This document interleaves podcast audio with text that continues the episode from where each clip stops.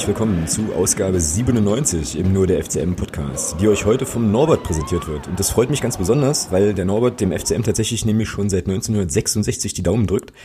Jetzt seit geraumer Zeit auch unseren Podcast hört und ähm, das ist natürlich auch sensationell, ne, wenn man äh, oder wenn wir mit unserem Format auch Clubfans erreichen, die eben mit unserem Verein noch ganz, ganz andere Zeiten erlebt haben. An der Stelle auf jeden Fall schon mal Grüße. Ähm, ja, wir stehen natürlich noch so ein bisschen unter dem Eindruck des gestrigen Spiels in Paderborn. Man hört es möglicherweise auch an der Stimme, die noch etwas angeschlagen ist und wollen uns darüber gleich noch ein Stückchen austauschen. Außerdem stehen jetzt zwei wichtige Begegnungen an, und zwar einmal gegen äh, den MSV Duisburg jetzt am Mittwoch und dann am Sonntag in Sandhausen und da wollen wir natürlich auch äh, ja mal schauen, was das für unsere Mannschaft so bedeutet. Ja, und außerdem werden wir dann heute noch ein bisschen darüber sprechen, was für oder gegen mehr Durchlässigkeit zwischen dem Nachwuchs und der ersten Mannschaft spricht. Das ist nämlich das Thema, was uns der Norbert als Podcast-Pater heute hier auf die Themenliste gesetzt hat. Und damit, hallo Thomas, Alter. hallo Alex. hallo. Du hättest jetzt eigentlich auch mit einem, mit einem Alter kontern müssen. Alter. Alter, aber das wirst du wahrscheinlich, also ja, wir werden das wahrscheinlich ich im Laufe der Sendung noch Sonntag genug gehört. Es reicht. Genau. Ja, also kurz zur Erklärung für diejenigen, die jetzt am äh, Sonntag jetzt nicht so um uns rumstanden.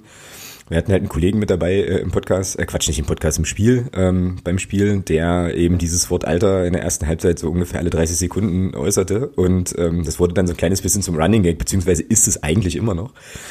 Ähm, und dementsprechend richtet euch darauf ein, dass ihr das heute das ein oder andere Mal hören werdet, Alter. So, ähm, ja, lass uns über, lass uns über Paderborn sprechen. War ja doch äh, recht unterhaltsam, kann man wahrscheinlich so zusammenfassen, oder? Irgendwie. Ja, Wahnsinn. War recht was nett. Ein, was ein krankes Spiel. Ja, völlig, völlig krass. Das stimmt wohl. Ja, ich weiß gar nicht, wie man da anfangen will. Irgendwie. Oder wo man da anfangen will. Also wie gesagt, ja. ähm, die ersten 20 Minuten können wir ja aussparen eigentlich, aber wahrscheinlich müssen wir doch nochmal drüber reden, oder? Ja, also das war schon, war schon grenzwertig. Vor allem die ersten sechs Minuten. Also sagen wir so, die, die Phase zwischen dritter und siebter Minute. also, ja. ja ich, ich, zitiere jemanden, ähm, der möglicherweise auch gerade hier im Podcast ist, äh, mit den Worten, ähm, ja, hier geht es eigentlich heute nur um Schadensbegrenzung. Ja, stehe ich auch zu. Also, Habe ich an der Stelle ist, aber auch genau so gedacht, ja. Also, also das ist, äh, für mich war das, nachdem Paderborn 2-0 führte und äh, weiter Druck gemacht hat und erfolgreich Druck gemacht hat im Sinne von immer wieder zu Abschlüssen gekommen, war das für mich, äh, war das für mich tatsächlich zu dem Zeitpunkt so, dass es nur darum gehen kann, da nicht komplett unterzugehen. Mhm. Ähm, dass die Truppe dann natürlich so eine starke zweite Halbzeit hinlegt, freut mich natürlich umso mehr. Ja. Ja, aber das war schon äh, ein kleines bisschen gruselig, ne? wobei es ja auch eigentlich ganz geil losgeht mit ähm, einem schönen Ball. Da war, glaube ich, noch keine Minute gespielt für Marius Bülter, der dankenswerterweise dann auch endlich mal begonnen hat, was ich im Prinzip ja ziemlich gut fand. So, und dann weiß ich es gar nicht mehr so genau. In den Highlights, die ich bei The Zone gesehen hatte, war das, war das natürlich nicht dabei, weil ich glaube, die hatten große Probleme, die acht Tore irgendwie in ihre zwei Minuten zu, überhaupt zu drücken. Er legt den Ball tatsächlich quer. Er will ihn querlegen, oder? Das hatte ich nämlich. Genau. Genau. Ja. Also er sucht dann nicht den Abschluss, sondern legt ihn quer. Ich habe mich heute heute auf Arbeit mit einem Kollegen dazu unterhalten. Er hat das Spiel bei Sky gesehen und ähm, er hat gesagt, er hat tatsächlich versucht, den Ball quer zu legen, anstatt selbst den Abschluss zu suchen. Mhm. Ja, und von unserer Position aus sah es ja eigentlich so aus, als hätte sich der Leopold Zingerle da schön groß gemacht und dann den Winkel halt schön auch zugemacht, ne? Aber vielleicht hat er das auch. Ähm, nur das Problem war dann eben, dass irgendwie auf der rechten Seite niemand mehr war, so richtig. Oder ich weiß gar nicht mehr genau, wie das, wie das war. Ähm, weil ich war dann von den folgenden Szenen irgendwie so erschüttert, dass ich das irgendwie gar nicht mehr so richtig erinnert habe. Ja, geht mir ähnlich. ja, naja, dann war das also jedenfalls die, die eine relativ große Möglichkeit. Das ist vielleicht dann auch so eine Sache, wo man dann eben als Spieler, der ja, der aus der Regionalliga kommt, äh, dann vielleicht doch noch mal so ein bisschen Angst vor der eigenen Courage hat, ja, oder so. Das ja, lernt er aber sicherlich dann auch noch, da einfach mal drauf zu donnern. Ja, ja, und dann stand es halt plötzlich 0-1 oder 1-0, je nachdem, wie man das jetzt sozusagen ja. sehen, sehen, will. Und ja. da war meine spontane Reaktion im Stadion, ähm, dass das recht, also gar nicht verteidigt war, zumindest die Flanke nicht. Irgendwie, die da über unsere linke Seite kam, oder? Ja, wobei ich aber auch sagen muss, der, ich weiß jetzt nicht, ich weiß nicht, wie er heißt, ich glaube der Reger, der 25er von, mal, von Paderborn, der da Rechtsverteidiger auch. gespielt hat. Ähm, wobei der das auch gut macht. Ich fand sowieso, dass der eine richtig gute erste Halbzeit gespielt hat. Also der hat ja ähm, rechts machen können, was er wollte. Man sieht das ja auch. Ich habe mir vorhin mal den Spaß gemacht und habe mal ein bisschen bei Who Scored geguckt. Ähm, ich glaube, Paderborn hat 15 Flanken geschlagen in dem Spiel und davon kamen, glaube ich, 11 oder 12 über die rechte Seite, also über eine rechte Angriffsseite. Mm, unsere linke, ja, ja, das äh, habe ich auch noch so irgendwie erinnert. Ja. Und ähm, das ist schon gruselig. ja. Ähm, dass, dass man eben so viel zulässt über diese Seite und dass das 2-0-4 ja dann von der Entstehung her auch über eine Kombination, die dann so über die rechte Seite kommt. Ja, genau. Ja, und dann muss man aber sagen, wir hatten das 2-0 gemacht. Der Tech PT war es, glaube ich, nicht. Mhm. Das war der, doch, der Tech PT war das, glaube ich. Genau. Er macht das natürlich auch überragend. Ja, schön Ball mitgenommen, kurz geguckt und schießt ihn da schön ins Eck. Also, tolles Tor gewesen. Nicht zu halten? Nichts, nein, nicht zu halten. Also, ich finde, da kannst du dem Alex Bruns keinen Vorwurf machen. Der passt genau. Also, okay. Das ist kein, da, nee, m ja, da kann er nichts machen. Er sieht, er sieht den Ball ist verdeckt, er sieht ihn auch ein bisschen spät. Von daher, nee, m kein Torwartfehler, um Gottes Willen. Oder ich denke mal, darauf wollte es jetzt auch nicht hinaus, aber der war auch nicht haltbar. Also mhm. ähm, ja, und dann, ja, das war dann so der Punkt, wo ich mir gesagt habe, boah, was ist denn hier los? Mhm. Mhm. Ja, weil Paderborn eben schalten und walten konnte, wie sie wollten. Ja, ich habe jetzt gerade nochmal geschaut, ähm, also die 25 ist tatsächlich der, äh, der Träger. Ähm, wer mir halt unfassbar gut gefallen hat bei, äh, bei Paderborn, war der Mann, dessen Namen ich mit Sicherheit ähm, falsch ausspreche und gleich noch ganze Bevölkerungsgruppen beleidige. Ähm, also Nummer Guille, Guille, genau. Genau. Äh, also Nummer 27, der Mittelstürmer von denen halt, das fand ich überragend, ja. Also der war ja, ja eigentlich, war ja eigentlich nahezu, nahezu, immer anspielbar, äh, hatte dann auch ja auch ein, zwei ganz gute Abschlüsse so und äh, pff, also offensiv, aber das wusste man, ne? Also dass, dass Paderborn offensiv äh, da richtig, richtig gute Leute hat, das war irgendwie klar. Ähm, und umso krasser fand ich das, also du hast das ja auch gerade gesagt und es war ja auch sehr, sehr offensichtlich, dass halt unsere linke Seite doch relativ offen war. Jetzt gucke ich hier gerade mal, also es ist ja, ähm, gut, linkes Mittelfeld war halt Niemeyer. Ähm, ja, und dann, ja, naja, und da hinten mehr oder weniger so schräg dahinter, also in der Dreierkette links war ja Steffen Schäfer. So. Wobei, äh, naja, die Dreierkette, also eigentlich ist das, ist das ja, ich bleib da schon so ein bisschen bei, ist das ja schon auch so ein bisschen Niemeyers Aufgabe, dann Flanken zu unterbinden, oder? Oder ist das dann eine Sache, die man dann irgendwie in der Innenverteidigung versuchen muss zu klären? Nee, die, die, die taktische Ausrichtung ist ja so vom Jens Hertel, dass die beiden Außenmittelfeldspieler bei gegnerischem Beibesitz Außenverteidiger werden. Ja, genau. Und, und damit ist das natürlich auch Aufgabe vom von Michael Niemeyer vorrangig da, den, den Rechtsverteidiger dann auch ein Stück weit zu stören. Das kann nicht die Aufgabe dann vom, vom, vom Steffen Schäfer sein. Mhm, genau. Naja, jedenfalls, ähm, ja, war das dann eine relativ schnelle, relativ kalte Dusche und äh, es ging ja eigentlich, also ja, die ersten 20 Minuten ging es ja wirklich nur, nur auf unser Tor, ja, also auf das, was da eben vor der Gästekurve stand das war schon einigermaßen beängstigend so, ja. Und dann ähm, kann ich auch erinnern, so, ich glaube, wir hatten sogar Anstoß und das geht, dann geht der Ball zurück ins ähm, in die Innenverteidigung und Steffen Schäfer schiebt den mal eben ganz spontan zu ähm, zu Paderborn und das gab's häufiger. Also ich fand ihn, wenn wir jetzt also so ein bisschen versuchen Einzelkritik zu machen, fand ich ihn schon, also ja, mit einigen Wacklern so, was den Spielaufbau betrifft halt. Also da waren relativ viele, relativ, also ja, waren relativ viele erste Bälle relativ schnell wieder weg. Ja, und dann machte sich irgendwie auch so eine gewisse Unsicherheit breit, beziehungsweise Paderborn fing dann halt an, sich in so einen kleinen ja, Rausch zu spielen fast schon. Ne? Und äh, da ja, ja. uns ganz gut zu dominieren. Aber wir kamen ja ran dann. Ne? Dann gab es irgendwie in der 20., 21. Minute das erste Ding von Kostli, wo er, glaube ich, von meiner oder unserer Position aus ein bisschen zu lange zögert mhm. und da vielleicht sogar schon den Anschluss machen kann. Ja, und in der 27. Minute dann das 1 zu 2, was ja schon eher überraschend war. Ne? Also war natürlich für uns Gold wert und die Situation hatten wir dann ja häufiger noch, aber ähm, kam so ein kleines bisschen aus dem Nichts, fand ich. Ja, aber man hat, man hat da schon gesehen, dass dann die Truppe auch in der Lage ist, dieses extrem hohe äh, Spiel der Paderborner eben dann auch zu nutzen. Ja, es ging dann halt über die Paderborner rechte Seite. Genau. Wo der Träger dann vorne eben war und dann hat man das eben, ich finde, sehr, sehr gut ausgespielt. Also Marius Bülter finde ich, bis zu seiner Auswechslung richtig gutes Spiel gemacht. Mhm, fand ich auch, ja. Ähm, und er leitet das ja auch ein, äh, mit mehr oder weniger, mit Michael Niemeyer zusammen. Und der Michael Niemeyer spielt den, spielt den Ball dann klasse auf Marcel Kostli. Muss aber auch sagen, Christian Beck macht einen überragenden Laufweg, indem er da einfach in die Spitze läuft und damit den Verteidiger von Paderborn mitzieht. Und dadurch ist dieser Weg frei für den Pass von Michael Niemeyer.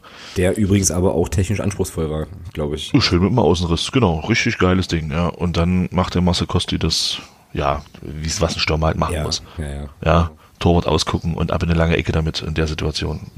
So geht's.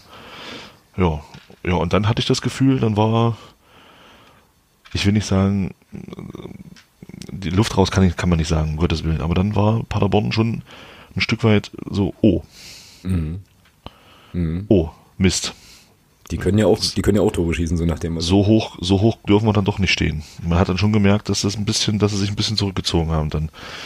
Ja, wobei man natürlich auch sagen muss, dass es zu dem Zeitpunkt auch schon gut und gerne 3-0 stehen kann und dann. Ja, keine Frage. Und dann weiß ich nicht, wie es läuft. Ne? Also da hatten wir vielleicht auch, äh, also ja, in gewisser Weise eben auch Glück, dass Paderborn dann eben die, ich glaube, ein, zwei Chancen, die sie ja dann schon vor dem Tor noch hatten, ähm, eben nicht konsequent ausspielen.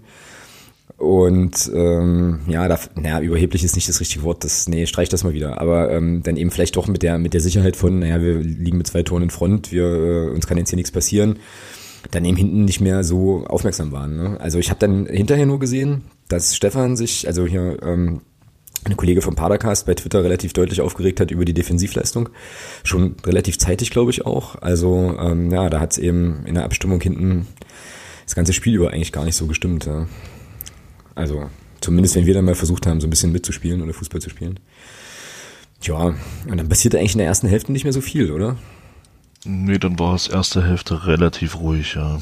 Aber es war halt auch, man muss ja auch sagen, ähm, war natürlich auch dem hohen Tempo geschuldet. Also da muss man, glaube ich, nicht viel zu, also Paderborn ist ja auch ein extrem hohes Tempo gegangen bis zu unseren 2-1, das muss man ja auch mal so sagen. Mhm. Und natürlich ne, nehmen die dann ein bisschen raus.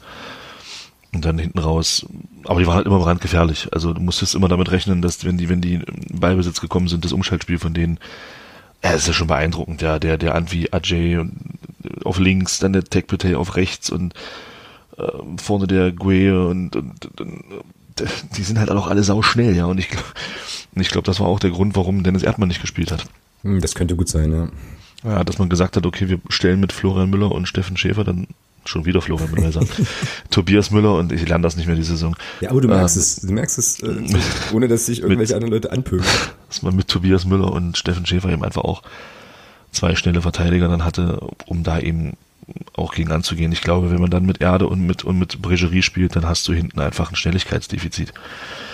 Und dann siehst du gegen die Truppe einfach vorne einfach extrem alt aus. Und ich glaube, das war auch der Grund, warum Erde am Anfang nicht gespielt hat. Mhm.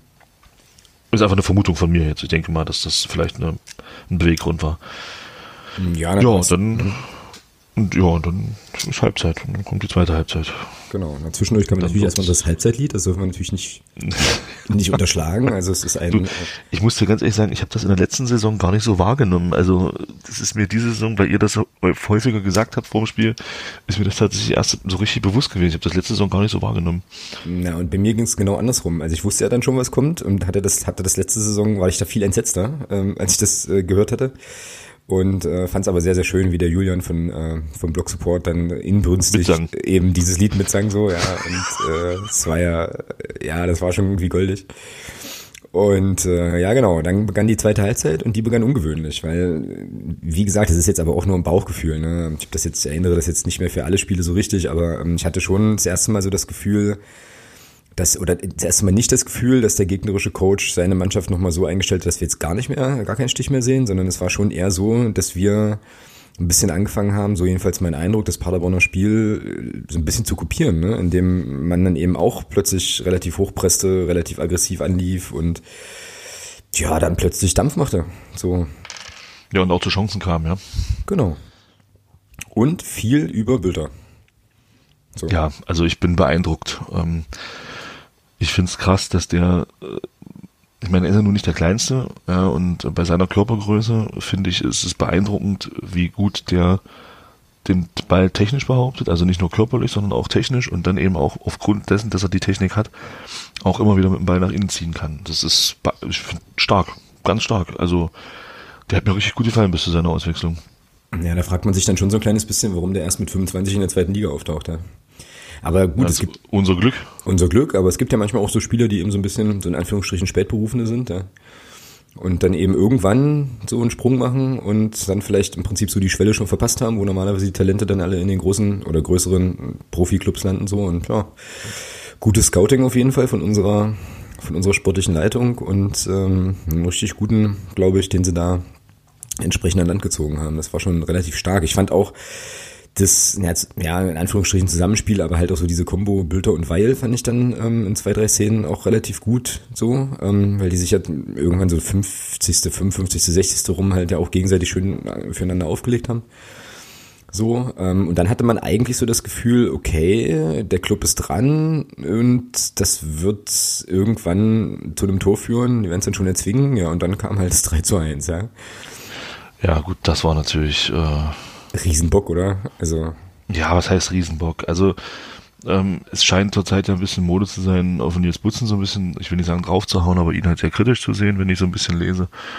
Ähm, das Ding kommt irgendwie blöd rein. Mhm. So.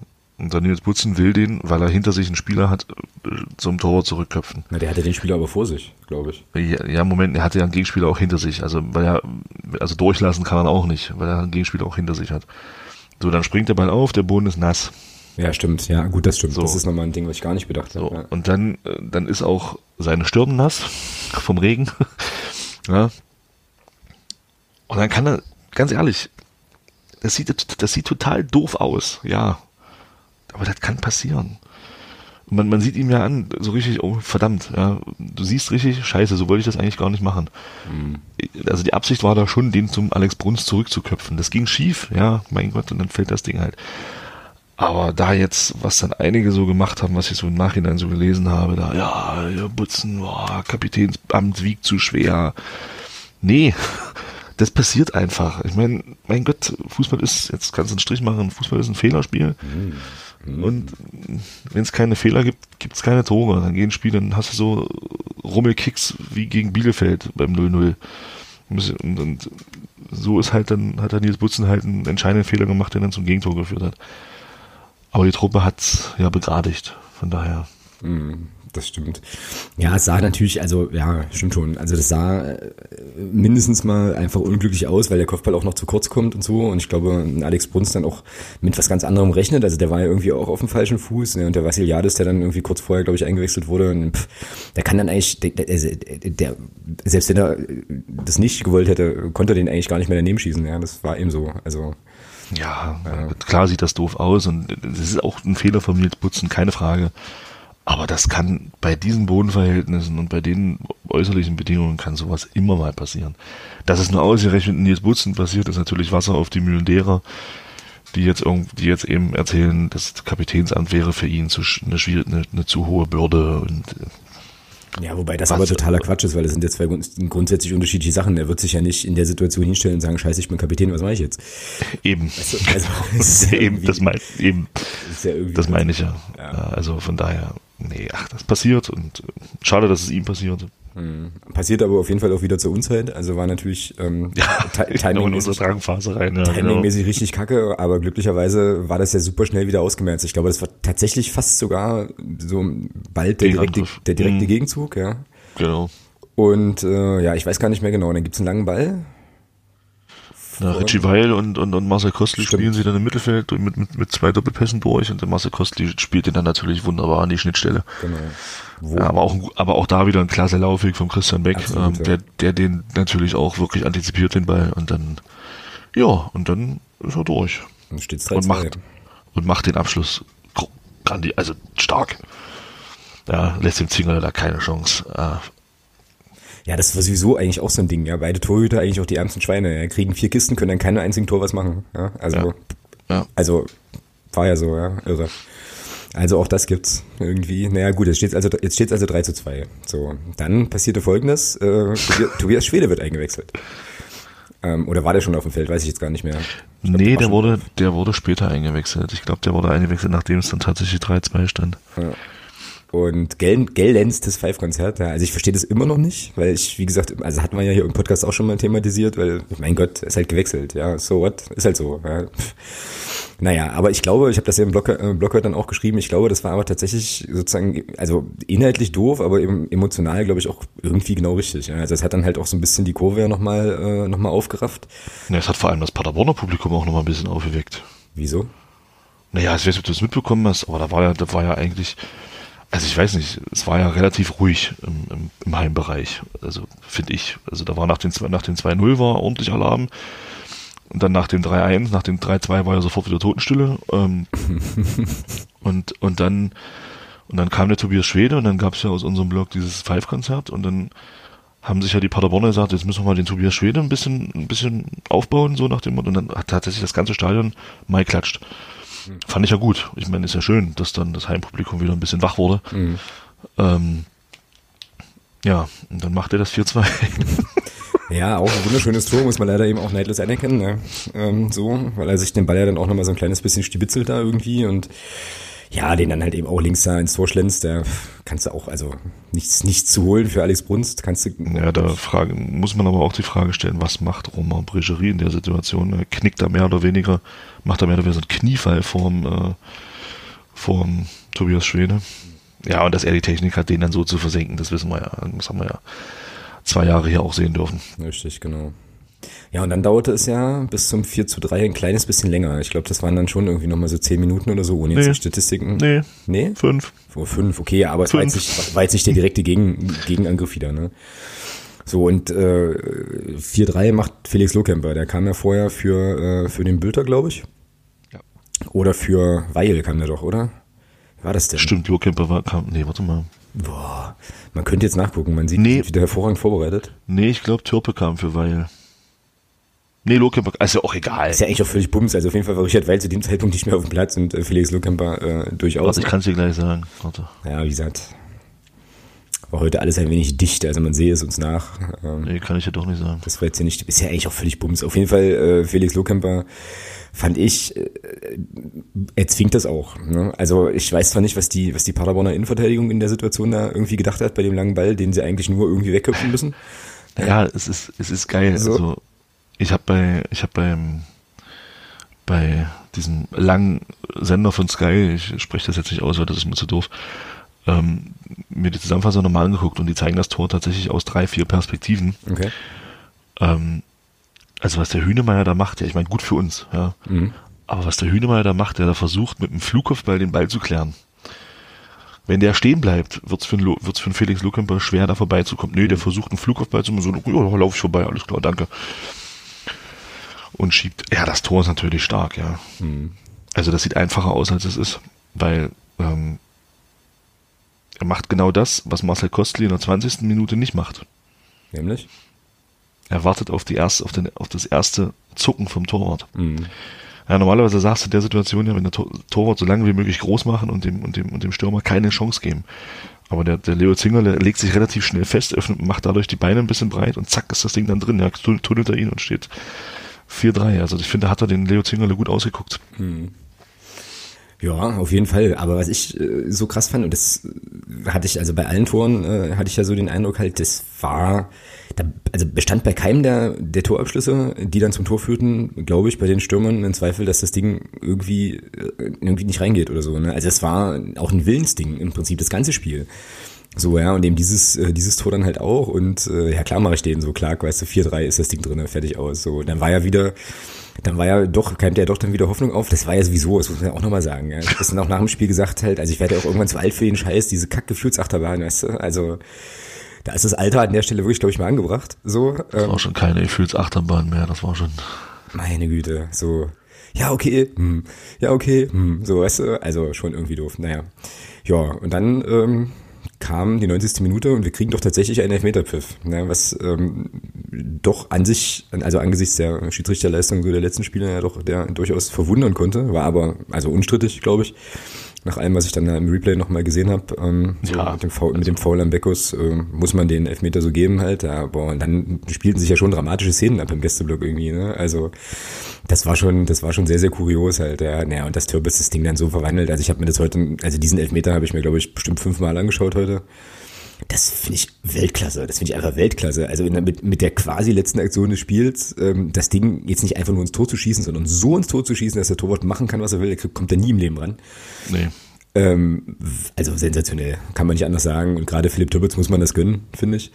So, ähm, geil. Einfach ja, nur geil.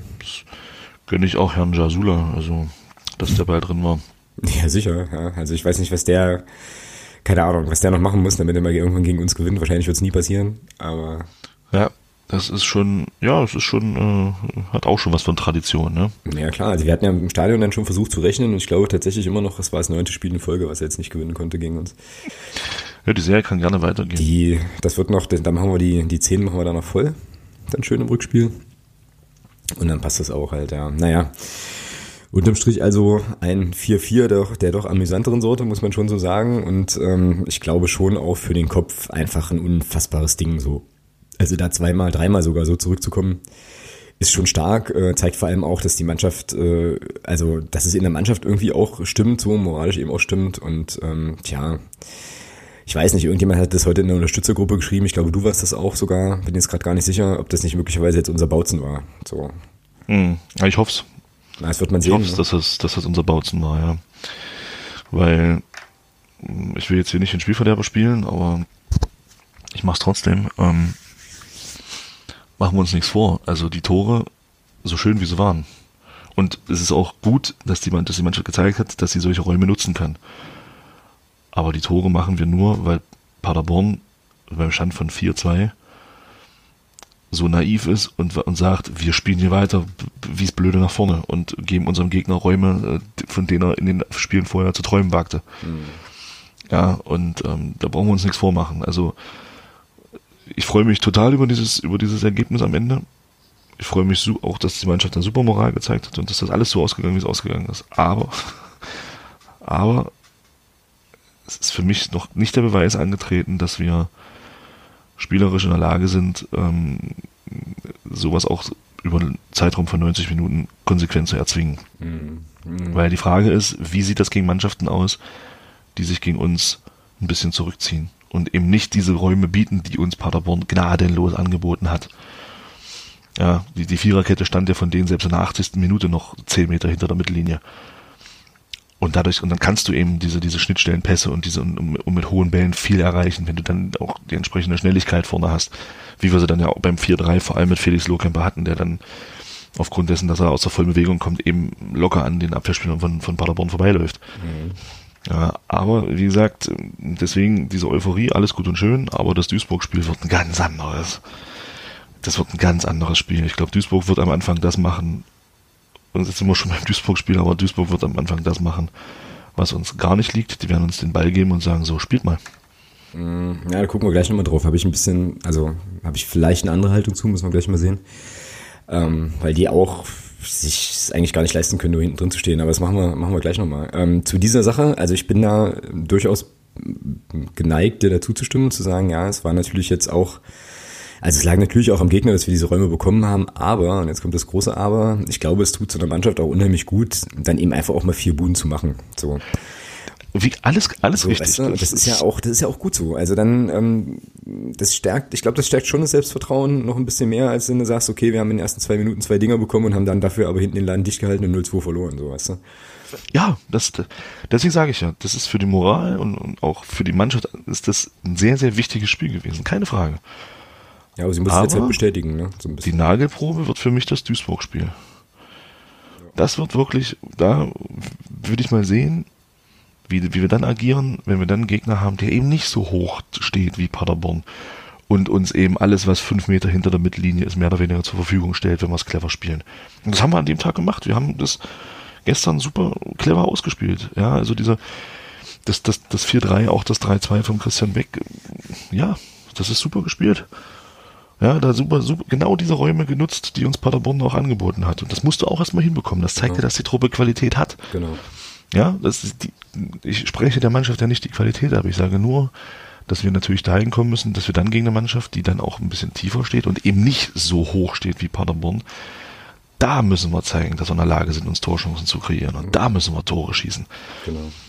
Ja, und, und das wird, das kommende Spiel wird so ein Spiel, wo es eben schwieriger wird in meinen Augen. Definitiv, ja. Und wenn man jetzt Weil ich habe ich hab nämlich jetzt, die, ich hab ganz kurz noch, ich habe nämlich so ein bisschen die Befürchtung, dass jetzt alle, oder nicht alle, aber dass jetzt Teile denken, okay, jetzt haben wir vier Tore gegen Paderborn geschossen, jetzt schießen wir gegen Duisburg auch. Und wenn ich die ersten Tipps schon wieder lese und höre, kriege ich schon wieder Angst. Also ich habe jetzt schon wieder gehört, so in meiner eigenen Blase, ja, Duisburg, pff, die hauen wir 3-0 weg, die hauen wir 4-1 weg. das ist nee. Also mein, mein Tipp, den ich heute hier zum Besten geben wollte, war da schon dabei, tatsächlich. Ähm, ja. Also das, das, aber das sehe ich persönlich noch nicht. Also ich lasse mich gerne eines Besseren belehren und äh, leiste dann auch gerne ab, bitte, aber das sehe ich persönlich noch nicht. Ja, naja, gucken wir gleich nochmal ähm, gleich noch drauf. Ich hätte jetzt zum Paderborn-Spiel noch zwei, drei Kleinigkeiten. Ähm, Kleinigkeit eins, wenn man sich jetzt, und das äh, geht so ein bisschen in die Richtung, die du auch gerade schon angemerkt hast, wenn man sich jetzt tatsächlich nochmal so die Statistiken des Spiels anschaut, dann ist da auch immer noch viel, äh, was irgendwie schwierig ist. Ne? Also Passerfolgsquote 61 Prozent ist natürlich immer noch unterirdisch schlecht. Ja gut, die war bei Paderborn aber auch schwach. Na, 69 also, hatten die dann, ja. Naja, das ist auch, auch nicht, alles, alles, was, auch nicht besser. Alles, was unter 70 ist, ist, ist finde ich, schlecht. Ja, auch nicht besser, aber was ich damit einfach nur sagen wollte, ist, dass sich da in unserem Spiel halt nichts verbessert hat. So. Also das ist, bleibt sozusagen auf dem Niveau, was man äh, die ersten Spiele auch schon gesehen hatte. Ballbesitz waren so 51, äh, 49 zugunsten von, äh, zugunsten von Paderborn. So, aber äh, ansonsten so die Zahlen, die man so sehen konnte, doch eigentlich relativ ähnlich. Ne? Also von daher, äh, ja, war das jetzt schon mehr oder weniger ein Freakspiel mit, äh, mit krassen Toren und offenem Visier und allem drum und dran, aber das ist ja auch so ein bisschen äh, der Tenor, der äh, an der einen oder anderen Stelle auch zu hören war. Das äh, hat jetzt nicht alle unsere spielerischen Probleme gelöst. So. Nee, ganz, ganz und gar nicht das darf man halt nicht vergessen. Das wollte ich jetzt an der Stelle bloß nochmal bloß noch mal stark machen halt und da auch deine Argumentation stützen letztlich. Eine Sache, die wir auf jeden Fall noch erwähnen müssen, ist, dass Mike Franz ja äh, auf die Tribüne musste. Ne? So, so. Weißt du, weißt du warum? Nee, ich habe das tatsächlich, muss ich auch ganz ehrlich sagen, kaum, kaum so richtig mitbekommen. Ich glaube, und das ist jetzt aber auch gefährliches Halbwissen, obwohl es jetzt auch echt erst 24 Stunden oder so her ist, ich glaube, und das drehte sich um die, diese gelbe Karte für Philipp Türpitz, die er da kriegt, in der, boah, nagel mich nicht fest, 80. oder so, wo er da ähm, aus vollem Lauf im Prinzip versucht, noch einen Ball wegzutackeln, den Bauch voll trifft, den Spiel, Gegenspieler gar nicht und dann entsprechend trotzdem gelb sieht. Und ich glaube, es war eine Szene davor noch, wo, wo es auch was an der Seitenlinie, also vor der Trainerbank gab, wo man sich so ein bisschen in den Haaren hatte und da war Mike Franz wohl naja, so ein bisschen emotional, da kam der alte Iron Mike nochmal so ein bisschen raus. Kurz nochmal in der Spielerrolle. Richtig, richtig. Und dann wurde halt der, ja, wurde halt auf die Tribüne verbannt, ja, Mai. Ist dann so. Und ähm, ja, hat jetzt uns aber auch irgendwie nicht, nicht wirklich geschadet, wobei man ähm, da schon auch nochmal sagen muss, diese Aktion vom Türbitz, die ich da im Kopf habe, ähm, wo er da, wie gesagt, reingeraucht kommt, mehr oder weniger über einen halben Platz läuft und dann halt so einen eingesprungenen, äh, so eine eingesprungene Grätsche macht fand ich schon auch irgendwie krass. Ne? dachte ich mir auch so, hm, okay, also wenn er da den Gegenspieler wegkegelt, dann steht er so schnell erstmal nicht wieder auf irgendwie. Ähm, zeigt mir aber gleichzeitig eben auch, äh, mit was für einem, naja, mit was für einem Einsatz die sich da alle reingehauen haben. Ja? Also auch im Prinzip solche Sachen äh, zu bringen, wo du halt weißt, okay, das ist jetzt schon sehr auf der Grenze. War dann halt schon auch eigentlich, auch eigentlich okay. Ja. Naja, ja, und irgendwie gab es dann, ja, weiß ich auch nicht, gab es dann irgendwie ein bisschen Tumulte, würde ich jetzt nicht sagen, aber halt ein bisschen Wortgefechte dann an der Seitenlinie und naja, dann ist er wohl ein bisschen übers Ziel hinausgeschossen. Ja, Mai. Gibt, glaube ich, Schlimmeres. Ist aber auch eine coole Form von Identifikation letztlich. War schon ganz okay. War jetzt nicht schlimm. Aber hast du, hast du mal gesehen, das fand ich auch ganz interessant, äh, wer bei uns die meisten Ballkontakte hatte? Hm, nee, aber das wirst du mir wahrscheinlich gleich, äh, gleich sagen. Alex Brunst. Echt? Okay. Ah. Ah, krass. Was Alex Brunst hatte als Torwart 60 Ballkontakte. Das sagt uns, dass äh, dass man uns ganz schön beschäftigt hat. Ja. ja, gut, und ich meine, dazu kommt natürlich dann noch, dass die, dass die äh, Innenverteidiger ihn ja auch viel suchen, ne? Also, muss man ja auch sagen, so für. Ja, weil sie mussten. Ja, klar, genau. Spielaufbausituationen und so. Ja. Ja. Aber das war halt auch, das war halt auch taktisch, glaube ich, von Paderborn so gewählt. Die Innenverteidiger eben zustellen und dann den Tore zu lang bilden zwingen. Ich glaube, das war genauso taktisch auch gespielt. Also was, wenn ich das so von meiner Laienposition aus bewerten möchte. Mhm, genau. Muss ich sagen, hatte ich so den Eindruck, dass das genauso geplant war, auch von Paderborn. Ja, durchaus möglich. Ja. Naja, ähm, eine Sache habe ich noch ähm, vom, von Stefan vom Padercast. Der entdeckte nämlich aus dem uns gegenüberliegenden Block, wo er ja stand, eine, Zaun, eine, Prem, eine Zaunfahne mit der Aufschrift Premnitz bei uns am, äh, am Gästeblock und fragte mich, ob ich mich nicht erkundigen könnte, wem diese Zaunfahne gehört. Diese Premnitz-Zaunfahne. Also wenn ihr Menschen, die diese Premnitz-Zaunfahne äh, irgendwie aufhängen, den Podcast hört, dann meldet euch doch mal. Weil nämlich, witzigerweise, Stefan aus Premnitz stammt. Und da sich irgendwie so ein bisschen freute, dass da sozusagen sein Heimatort ja, mit dieser Fahne irgendwie repräsentiert war. Also vielleicht äh, kann der eine oder die andere da mal äh, eine kurze Info geben und äh, dann kann ich ja gegebenenfalls eventuell vielleicht sogar einen Kontakt herstellen oder so, keine Ahnung. Aber das wollte ich jetzt auf jeden Fall hier nicht unter den Tisch fallen lassen, weil er uns das, weil er mir das dann nochmal schrieb, vor dem Spiel direkt. Genau, vielleicht findet sich da ja der, der oder diejenige.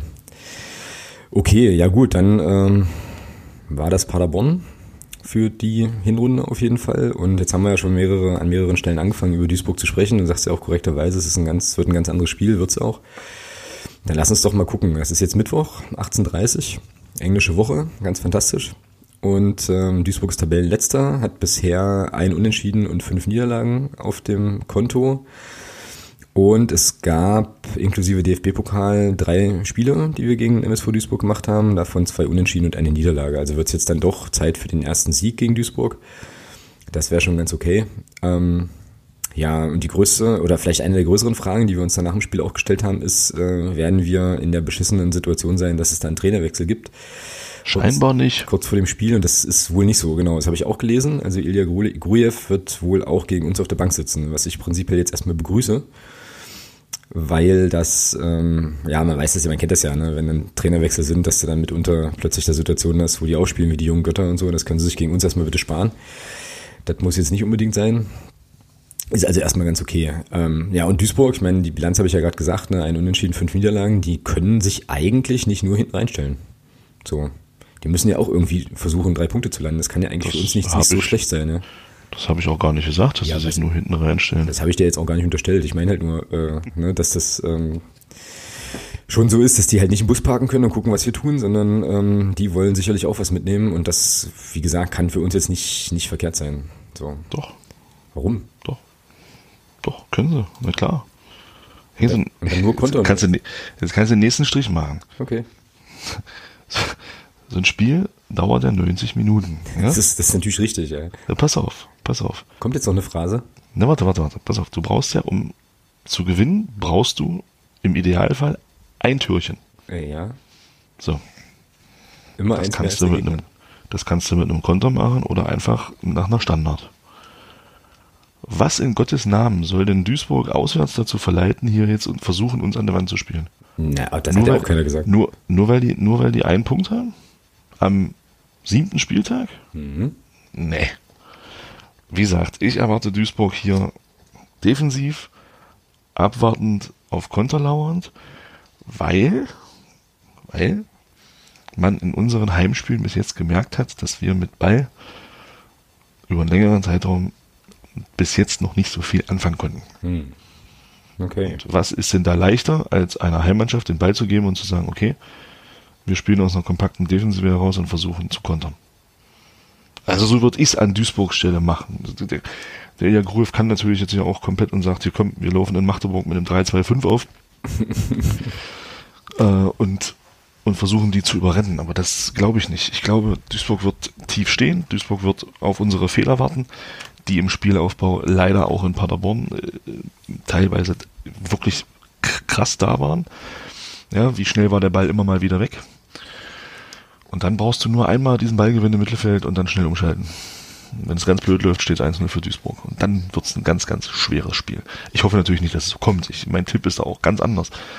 Aber wie gesagt, ich erwarte da wirklich ein ganz, ganz schweres Spiel und äh, glaube nicht, dass äh, Duisburg hier ein Hurra-Fußball spielen wird und uns damit in der Karten spielt. Weil, wie gesagt, auch, auch der Duisburger Trainer wird das Spiel analysieren und wird sehen, oh, guck mal, Paderborn hat den Magdeburgern Räume gegeben und die haben richtig was draus gemacht. Das wird Duisburg nicht machen. Mhm, na gut, könnte, könnte sein, ja. Also klingt eigentlich sehr, sehr plausibel sogar. Dementsprechend ähm, werde ich da schon mitgehen, würde aber auch bedeuten, wenn wir es 1-0 machen, dann ähm, würde das ja die Architektur von so einem Spiel schon nochmal stark verändern. Ne? Weil Absolut. Dann hast du nämlich die Situation, dass Duisburg ja schon auch ein bisschen aufmachen muss und das würde uns dann wiederum äh, wiederum recht gut in die Karten spielen und auch wir können ja, also bin ich, also was Spiel, als Ballbesitz, Fußball und so weiter angeht, bin ich da völlig bei dir, aber auch wir können ja durchaus und auch das ist übrigens nochmal so eine Sache, die, ich, die mir in Paderborn phasenweise doch ganz gut gefallen hat. Wir können ja auch durchaus mal mit einer Standardsituation zu einem Erfolg kommen. Ne? Also es gab jetzt gegen Paderborn schon, fand ich, so den einen oder anderen Freischuss, der schon gefährlich war. Gefährlicher zumindest als das, was man sonst immer mal so gesehen hatte. Ja, also können wir uns auf jeden Fall darauf einigen, dass das, ähm, ja, dass das schon auch vermutlich dann doch ein eher ekliges Spiel wird, wo es passieren kann, dass wir da ganz gut Geduld mitbringen müssen. So. Mhm, das denke ich nämlich auch, genau. Na, naja, gut. Und es wird mit, also wenn Jens Hertel seiner Linie treu bleibt, und es gibt ja keinen Grund davon abzuweichen, wahrscheinlich auch ein Spiel sein, wo wir ein paar Veränderungen in der Stadt sehen werden. Denke ich mal. Also bisher war es eigentlich immer so bei Jens Hertel, dass der in den unter der Woche Spielen in der englischen Woche nochmal für seine Verhältnisse eher groß durchgetauscht hat. So, ähm, jetzt waren halt gegen Paderborn ein paar Leute, also Dennis Erdmann ist da angesprochen, nicht von Anfang an gespielt, äh, Björn Rother war gar nicht im Kader. So, ich jetzt auch nicht weiß, ob das eine Sache war, von wegen ähm, hier das war, Ich glaube, das war wirklich schon, das war wirklich schon, glaube ich, ja. Vielleicht, das, also das, ich glaube nicht. Also ich denke, dass Björn Rother am Mittwoch äh, wieder in die erste Elf zurückkehren wird. Mhm. Ja, wenn wir, können wir gleich mal, können wir gleich mal tippen.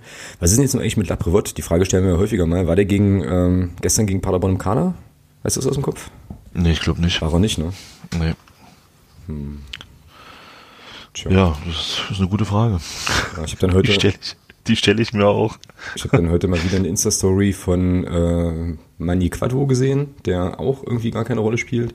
Aber das wären ja jetzt eigentlich so Spiele, wo man solche Leute mal reinwerfen. Ja, weiß ich nicht, vielleicht Nein. mal reinwerfen könnte, wie auch immer.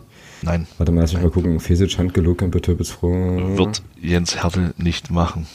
Meinst du nicht? Du glaubst ja wohl, nee, also dafür ist das Spiel gegen Duisburg zu wichtig, um jetzt hier Experimente zu machen. Ja, was heißt Experimente? Also, weißt du, ja, äh, durchwechseln, wenigstens auf die Bank sitzen, keine Ahnung. Ja, das wäre aber ein Experiment, wenn du jetzt hier anfängst, äh, Mani Quadvo und Joel äh, zum Beispiel äh, Abu Hanna jetzt in die erste Elf zu stellen. Das wäre ein riesiges Experiment und das kannst du jetzt nicht bringen. Das Spiel gegen Duisburg ist zu wichtig, also ich denke eher, dass wir da in Sandhausen ein bisschen rotieren werden. Ich glaube nicht, dass wir mhm. jetzt gegen Duisburg da. Oder so, ja. Dass du versuchst jetzt also dafür ist das dafür ist das Heimspiel jetzt zu wichtig. Und also ich denke, dass, dass Jens Hattel da du, du, ähm, dezent ändern wird. Es wird zwei, drei Änderungen wieder geben, weil ich kann mir schon vorstellen, dass Erde wieder zurückkommt in die Mannschaft. Ähm, und auch Björn Rother. Vorne würde ich jetzt persönlich nichts ändern. Also ich finde, ich finde die Dreierreihe Bilderbeck und Kosti, das, das sah gut aus. Okay, dann auch wenn das, Felix, mh, hm, auch wenn Felix Lohkemper jetzt äh, und, und Philipp Türpitz auch, auch getroffen haben, aber das sah zumindest solange, solange die drei zusammengespielt haben, sah das gut aus. Und es ist ja schön zu sehen, dass, ähm, dass Felix Lohkemper scheinbar auch jetzt die Form hat, um dann in so einem Spiel auch mhm. Akzente zu setzen. Mhm. Mhm.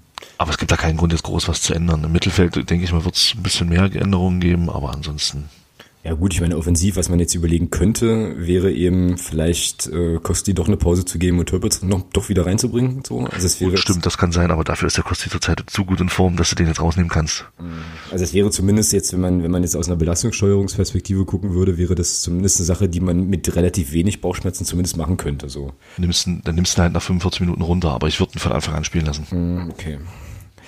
Na gut, dann haben wir auf jeden Fall, also ja, dann haben wir auf jeden Fall schon mal die Offensive geklärt. Ich würde Bülter auch definitiv nochmal bringen. Ähm, jetzt wo den, also ich, ich sag die ganze Zeit, er hat den ersten Startelf-Einsatz, aber es war auch, glaube ich, so, ne? Jetzt zumindest in der Liga. Ich glaube, ja, ich glaube, im Pokal hat er einen gehabt noch. Ansonsten Pokal hat er angefangen, dann hat er einen, dann hat er einen abbekommen und es hat dann erstmal wieder ausgesetzt, war genau. erstmal eine Weile raus. Genau. Ähm, also Bülter würde ich schon sagen, kriegt auch nochmal sozusagen ein zweites Spiel in Folge und das ähm, gleiche gilt im Übrigen für mich, das ist dann aber das dritte Spiel in Folge auch für Michel Niemeyer. Ich glaube, den würde ich jetzt auch nicht rausnehmen. Doch. Ja? Na gut, äh, lass uns hinten halt, anfangen. Na, weiß ich halt nicht. Äh, ja, okay, dann lass uns hinten anfangen. Ähm, also Erdmann auf jeden Fall in der Mitte. Ja, und dann geht schon los. Ne? Also nimmst du Bregerie runter oder lässt du den sich weiter reinfinden, drittes Spiel in Folge? So.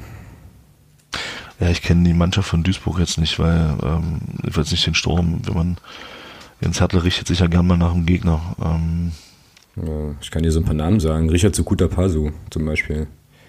Dann haben sie den Ilyuchenko, stimmt, den haben den Ilyuchenko, diesen relativ bulligen Mittelstürmer da so. Ja gut, das wäre, da wäre er genau der Richtige für. Ähm, nee, ich will mal gucken, die haben da noch irgendeinen so Stürmer geholt. Ach hier, der, der Oliveira Sousa hier von. Coli Oliveira Sousa, genau. Von, aber das ist ja kein Stürmer, das ist, der kommt ja mehr über außen. Rechts außen ist das, genau. Mm. Ja, und den Giau, Giau, Giau von äh, Asbach haben sie noch. Naja. Links außen. Moritz Stoppelkamp haben sie auch. Ja, also ich, ich, ich, denk, ich denke mal, dass wir die, dass wir die Abwehrformation vom Bielefeld-Spiel sehen werden. Ich denke mal, dass Tobias Müller wieder rausrotiert. Okay, das würde also heißen Steffen Schäfer, Erdmann und Bregerie, ne? Genau. Bregerie. Ja gut, könnte ich auf jeden Fall mit leben. Also ich glaube, ich meine gut, defensiv. Weil Müller jetzt in Paderborn eigentlich ein gutes Spiel gemacht hat. Ah, schwierig. Ja, ja. Also es ist vor allem deswegen schwierig, wenn man eben wirklich überlegen kann, aber ich weiß gar nicht, ob das eine Rolle spielt, glaube aber ja, dass man vielleicht Leuten, die dann jetzt auch raus waren, dass sie in den Rhythmus kommen, dann eben auch mal zwei Spiele hintereinander gibt. So, ne? das würde dann, ich habe gerade Tobias Müller gesagt. Das stimmt. Krass. Alter. Alter. ja, okay. Ähm, hm. Ja, gut. Pass auf, hm? ich sag's, nee, ich denke, äh, ja, nee, nochmal wechseln. Ah. nee, ich bleib dabei. Ich, ich denke, Schäfer, äh, Bregerie und Erdmann. Aber mit Erdmann schon zentral, ne? Ja, wo auch immer. Gut, okay. Ähm, dann hast du ja vorhin schon gucken lassen, Roter willst du wieder eine Mannschaft haben, das heißt, der wird zentral spielen. Ich denke, Roter wird wieder spielen, ja. Weihe wird weiterhin spielen, also Weihe wobei, Injo, wobei Injowski ein gutes Spiel gemacht hat. Mhm. Ja, Finde ich in Paderborn. Ja, da ist jetzt halt die Frage, ob du Injowski dann halt auf links stellst und dann äh, Niemeyer doch eine Pause gibst, wieder. Stimmt, die Option hast du, ja, genau. Dann Roter und Weihe zentral. Genau. Ja, dann Niemeyer links und Butzen rechts, oder nicht? Injowski links und Butzen rechts. Meine ich doch, Entschuldigung, Injowski. Und damit ist es doch bis auf Weil und Bülter die Bielefeld-Aufstellung. Injowski, Roter, Weil und Butzen. So. Und der Kapitän kriegt keine Pause. Die kriegen, die rotieren dann alle gegen Sandhausen, oder was? Es hängt sicherlich auch vom Ergebnis gegen Duisburg ab. Ja. Okay. Weil du brauchst ja jetzt noch nicht rotieren. Mensch, das sind sechs Spiele gespielt. Also wenn sie jetzt keine Körner mehr haben, wann denn dann? Ja, stimmt natürlich, ja. ja. Also gegen Sandhausen würde ich auch noch nicht rotieren. Da hast du, da hast du wieder eine Woche Pause und dann kommt Dresden und dann hast du Länderspielpause. Ja gut, das stimmt. Ja, also, die Länderspielpause habe ich gar nicht so richtig auf dem, auf dem Zettel, aber klar, die kommt ja auch noch. Ich glaube, es ist immer noch für jeden Spieler schöner zu spielen als äh, zu trainieren. Also von daher. Ja. Okay. Dein Tipp? Ja, ich bin ja ein bisschen zurückhaltend. Also zumindest zurückhaltender als das, äh, was ich so in meinem Umfeld gehört habe bis jetzt. Ich denke, dass es ein 2-0 wird. Ein relativ frühes 1-0 in der ersten Halbzeit und dann hinten raus das durch den Konter dann das 2-0. Okay. Ja, und ich glaube, ich bleibe bei meinem 13-0-Tipp und ähm, habe mich aber überzeugen lassen, dass es ein schwieriges Spiel wird. Ich glaube aber, wenn wir es schaffen, das erste Tor zu machen, egal wann es fällt, dann fällt auch relativ schnell noch ein zweites und dann gibt's halt in der Nachspielzeit eben nochmal so ein, so ein Ding, irgendwie ein 3-0, weil sie sich dann, weil sie dann richtig aufdrehen und Duisburg dann auch so denkt, ach fuck it. Wobei ich habe die in der Konferenz ja in, bei Union Berlin gesehen irgendwann die schon stark. Da waren die, äh, also da haben sie zumindest noch gelebt, sagen wir es so. Ne? Also nachdem man ja vorher, gut, das kann jetzt aber auch an dem blöden, Entschuldigung, Sky-Kommentator gelegen haben, der dann irgendwie die ganze Zeit erklärte, wie mausetot Duisburg ja eigentlich ist. Ähm, aber das war schon okay, was sie da gezeigt haben. Ja. Da waren sie auch kurz davor, das Ding zu ziehen, so gegen eine Mannschaft, die nun wahrlich nicht die schlechteste ist in der Liga mit Sicherheit.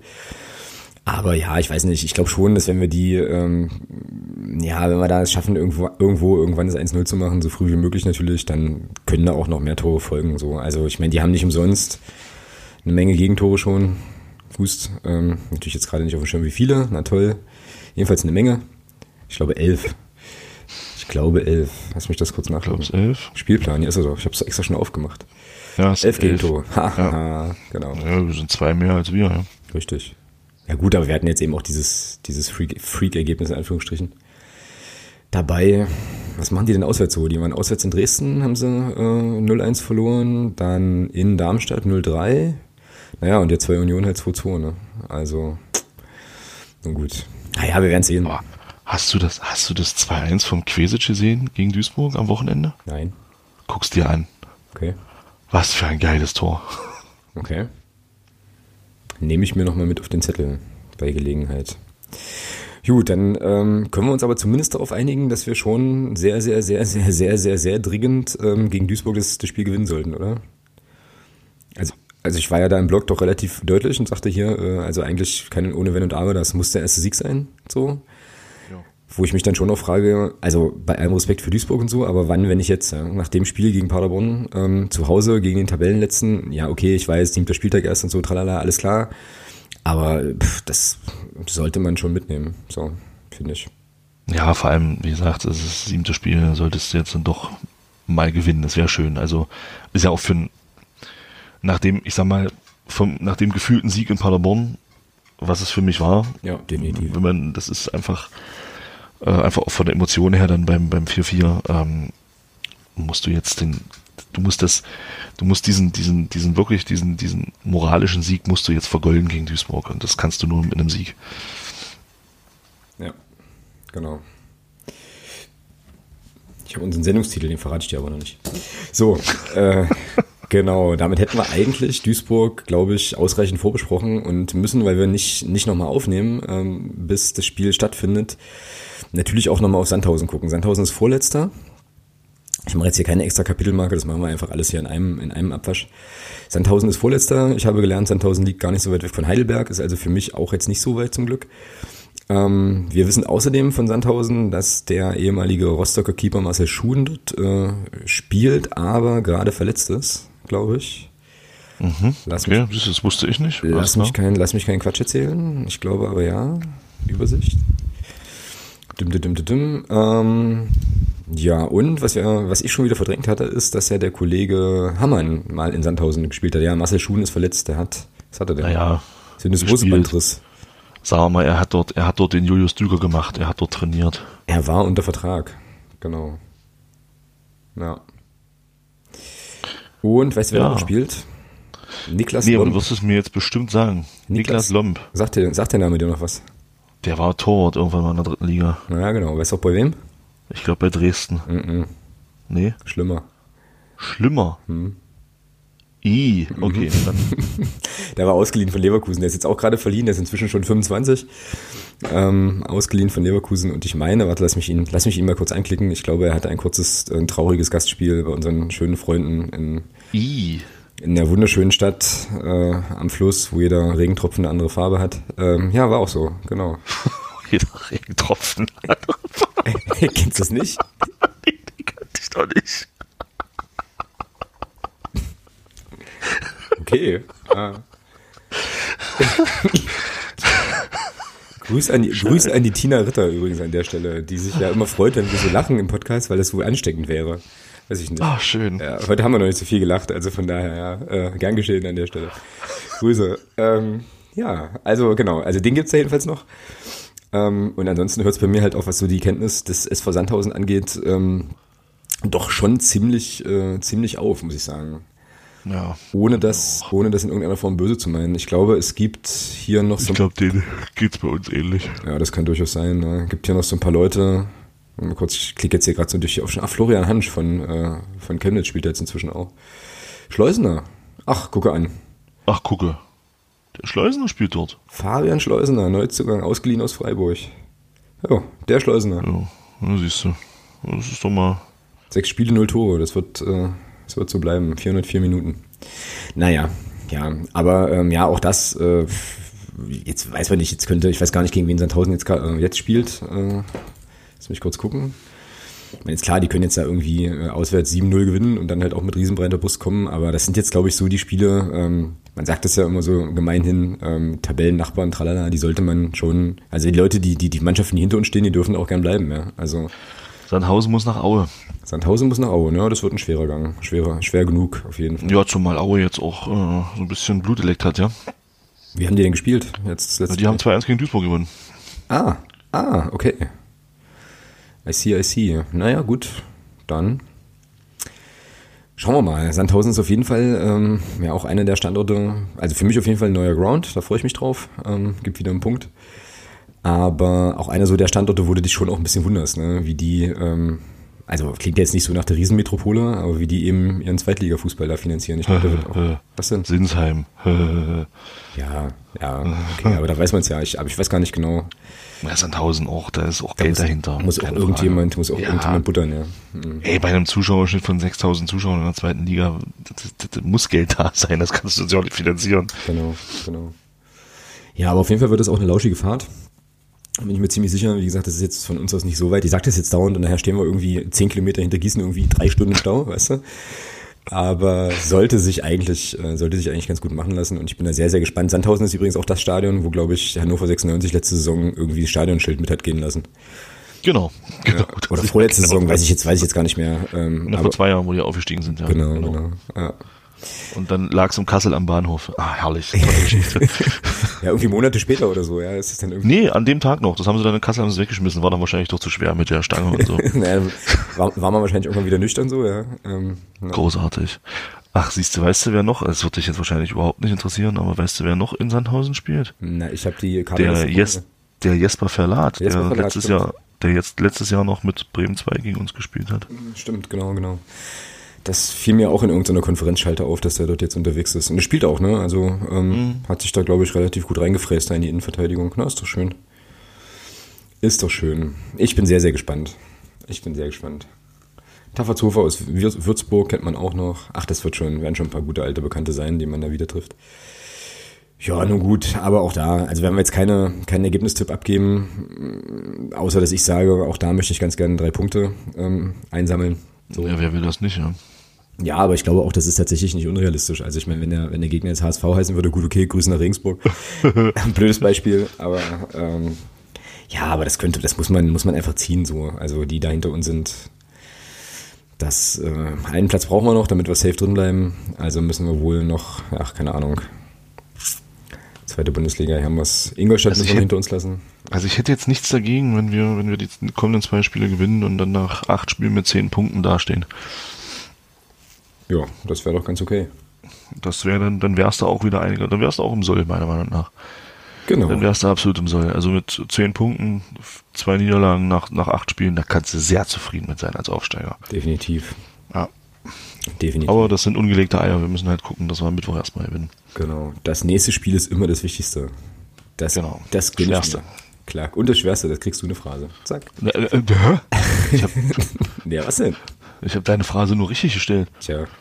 Ah, Pech gehabt, würde ich sagen, an der Stelle. Mhm. Gut, ähm, dann würde ich sagen, wir kommen mal zu Punkt 3, der geht relativ schnell, hat allerdings, wobei vielleicht auch nicht, hat äh, zumindest heute in der Gruppe so ein bisschen für Diskussionen gesorgt. Wir sind bei Neues von Reinhardt und ähm, können da eigentlich Ach nur ja. vermelden, dass es einen, also dass zumindest die Fanszenen Deutschlands angekündigt haben, es soll an diesem Spieltag einen Stimmungsboykott geben für die ersten 20 Minuten. Und ich habe das vorhin äh, im Büro nur, äh, nur so ein bisschen überfliegen können, was ihr da diskutiert habt, so, aber ähm, das ist ja schon, ja, weiß ich nicht, meinst du, dass wir da mitziehen? Wahrscheinlich schon, oder? Also ich meine, Block U ist ja. Ja, ich denke schon, dass Block U sich da, dass Block U sich da beteiligen wird, denke ich auch, ja. Boah. Ist man, aber war ja, man war ja in diesen Diskussionen, glaube ich, auch dabei mit, mit Hansa zusammen als Vertreter genau. der, der dritten Liga. Von daher kann ich mir nicht vorstellen, dass Block U jetzt sagt, nee, wir machen da nicht mit. Also, mm, mm. glaube ich nicht.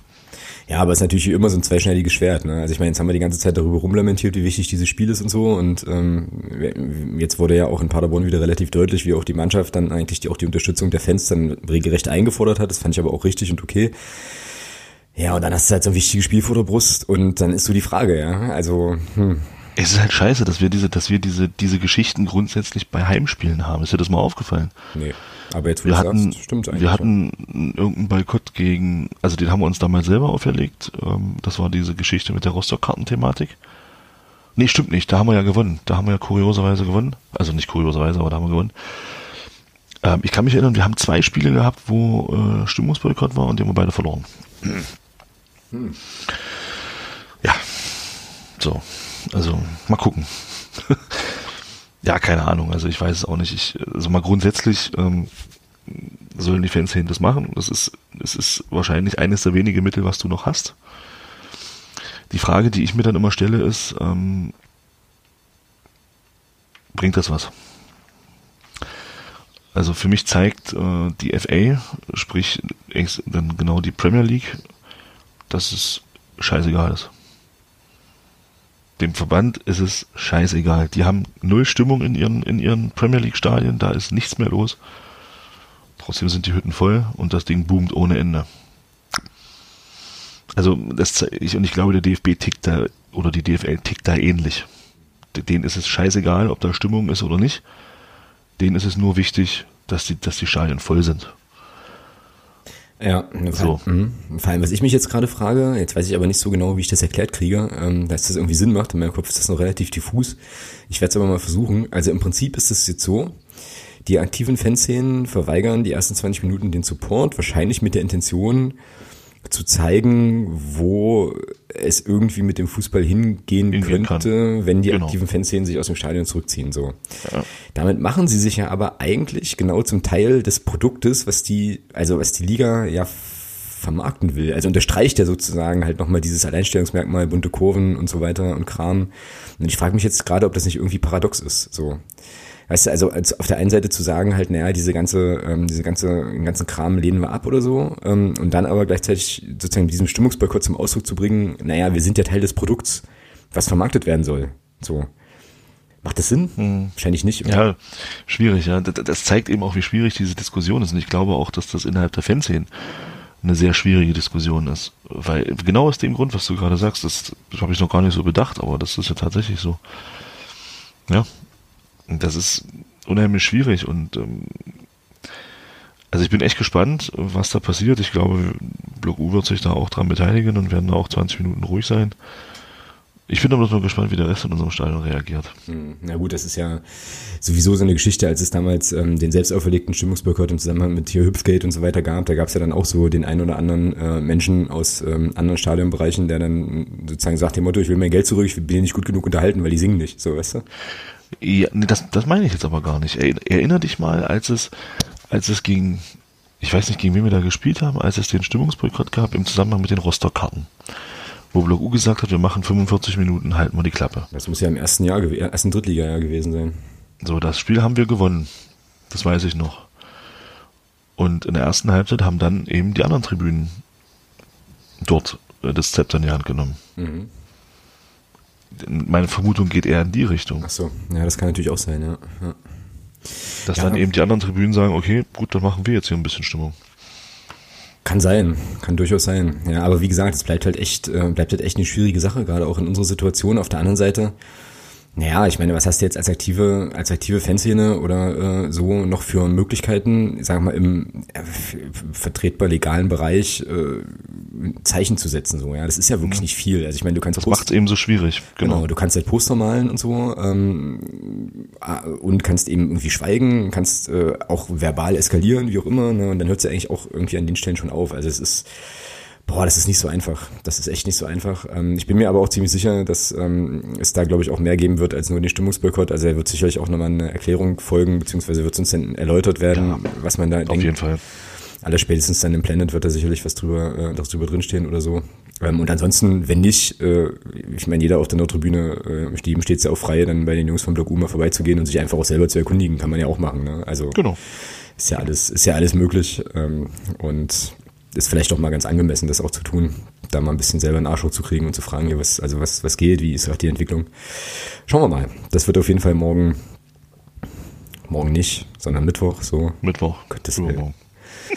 Sämtliches Zeitgefühl ist schon völlig verloren. Ist auch ganz merkwürdig, dass wir jetzt irgendwie heute aufnehmen, aber das ist nochmal eine andere Sache. Werden wir ja dann sehen. Ähm, definitiv, aber es wird auf jeden Fall interessant. Gut, das war sozusagen Neues von Reinhard. Andere Sachen habe ich jetzt irgendwie nicht. Also im Moment ist da an der Front alles relativ ruhig. Diese ähm, ja von mir eigentlich eher erwarteten Proteste zum Thema EM-Bewerbung und so weiter sind ja auch weitestgehend ausgeblieben, ne? bis auf dieses eine Ding, was ich wahrgenommen hatte, was, äh, was Augsburg da hatte, irgendwie äh, corrupted by, äh, irgendwie Korruption im Herzen von Europa, United bei Korruption oder United by Money, Korruption im Herzen von Europa, irgendwie sowas. Krieg's gar nicht mehr richtig zusammen. Ja, aber ansonsten haben die wahrscheinlich alle Hände voll zu tun, ihre PowerPoint-Präsentationen dafür Donnerstag zusammenzuklöppeln oder was auch immer man dann noch machen muss. Mhm. Ja. Das wird ja ganz spannend. Also wenn ich das bei Twitter richtig verfolgt habe, ich weiß nicht, ich glaube der, der Max Jakob Ost hat das, hat das geschrieben. Ähm, es ist ja wohl so, die UEFA hätte ja gern ähm, Steuerfreiheit in dem Land, in dem dann die, die, ich weiß gar nicht warum, äh, wo dann die EM stattfinden soll und da sperrt sich wohl Deutschland dagegen. Und in der Türkei wäre das wohl möglich. Das musst du dir, also, also diesen Fakt an sich. Ja, aber das ist ja schon, das war bei der WM 2006 aber auch schon so. Musst du dir nur mal reinziehen. Ja, ja na klar, also sicher, ist jetzt nichts Neues, ja, aber allein, also das, das muss man sich mal auf der Zunge zergehen lassen. Das ist ein gemeinnütziger Verband. Also, oder, den Champions League Finals ist das so. Äh, oder der, also was auch immer das da für eine, für eine Organisationsform ist. Also, ja. Mafia. Ja, ja. ja der solche Sachen fordert. Das ist unfassbar, ja. Und dass sie die kriegen, ist noch viel schlimmer. Aber das, äh, gut, das werden wir in unseren, zu unseren Lebzeiten sicherlich nicht mehr verändern, ja. Ja, ach, ich weiß nicht. Ich glaube, der, hm?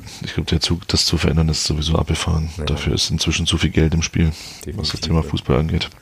Ja, ich habe das jetzt tatsächlich auch gar nicht so nachvollzogen, aber ich habe bei Max ähm, im Twitter-Feed habe ich das auch äh, zumindest mit einem halben Auge zur Kenntnis genommen und meine auch irgendwas gelesen zu haben in Richtung, naja, es wird eh die Türkei, weil die UEFA da einfach mehr Geld verdienen kann. Oder so. Aber gut, wir werden das sehen. Ähm, wenn wir die nächste Folge aufnehmen, werden wir es definitiv auf jeden Fall wissen. Ja. Das stimmt. genau. Nun gut. Hast du noch wissen was? wir auch, ob wir sechs Punkte geholt haben. Oder vier oder drei oder zwei. Das ist richtig. Oder ein. Oder gar keinen. haben wir jetzt eigentlich alle Varianten, ne? Ja. Ich natürlich nicht hoffe. Oh, irgendwas war da jetzt sehr, sehr laut gerade. Nee, alles cool. Achso, okay.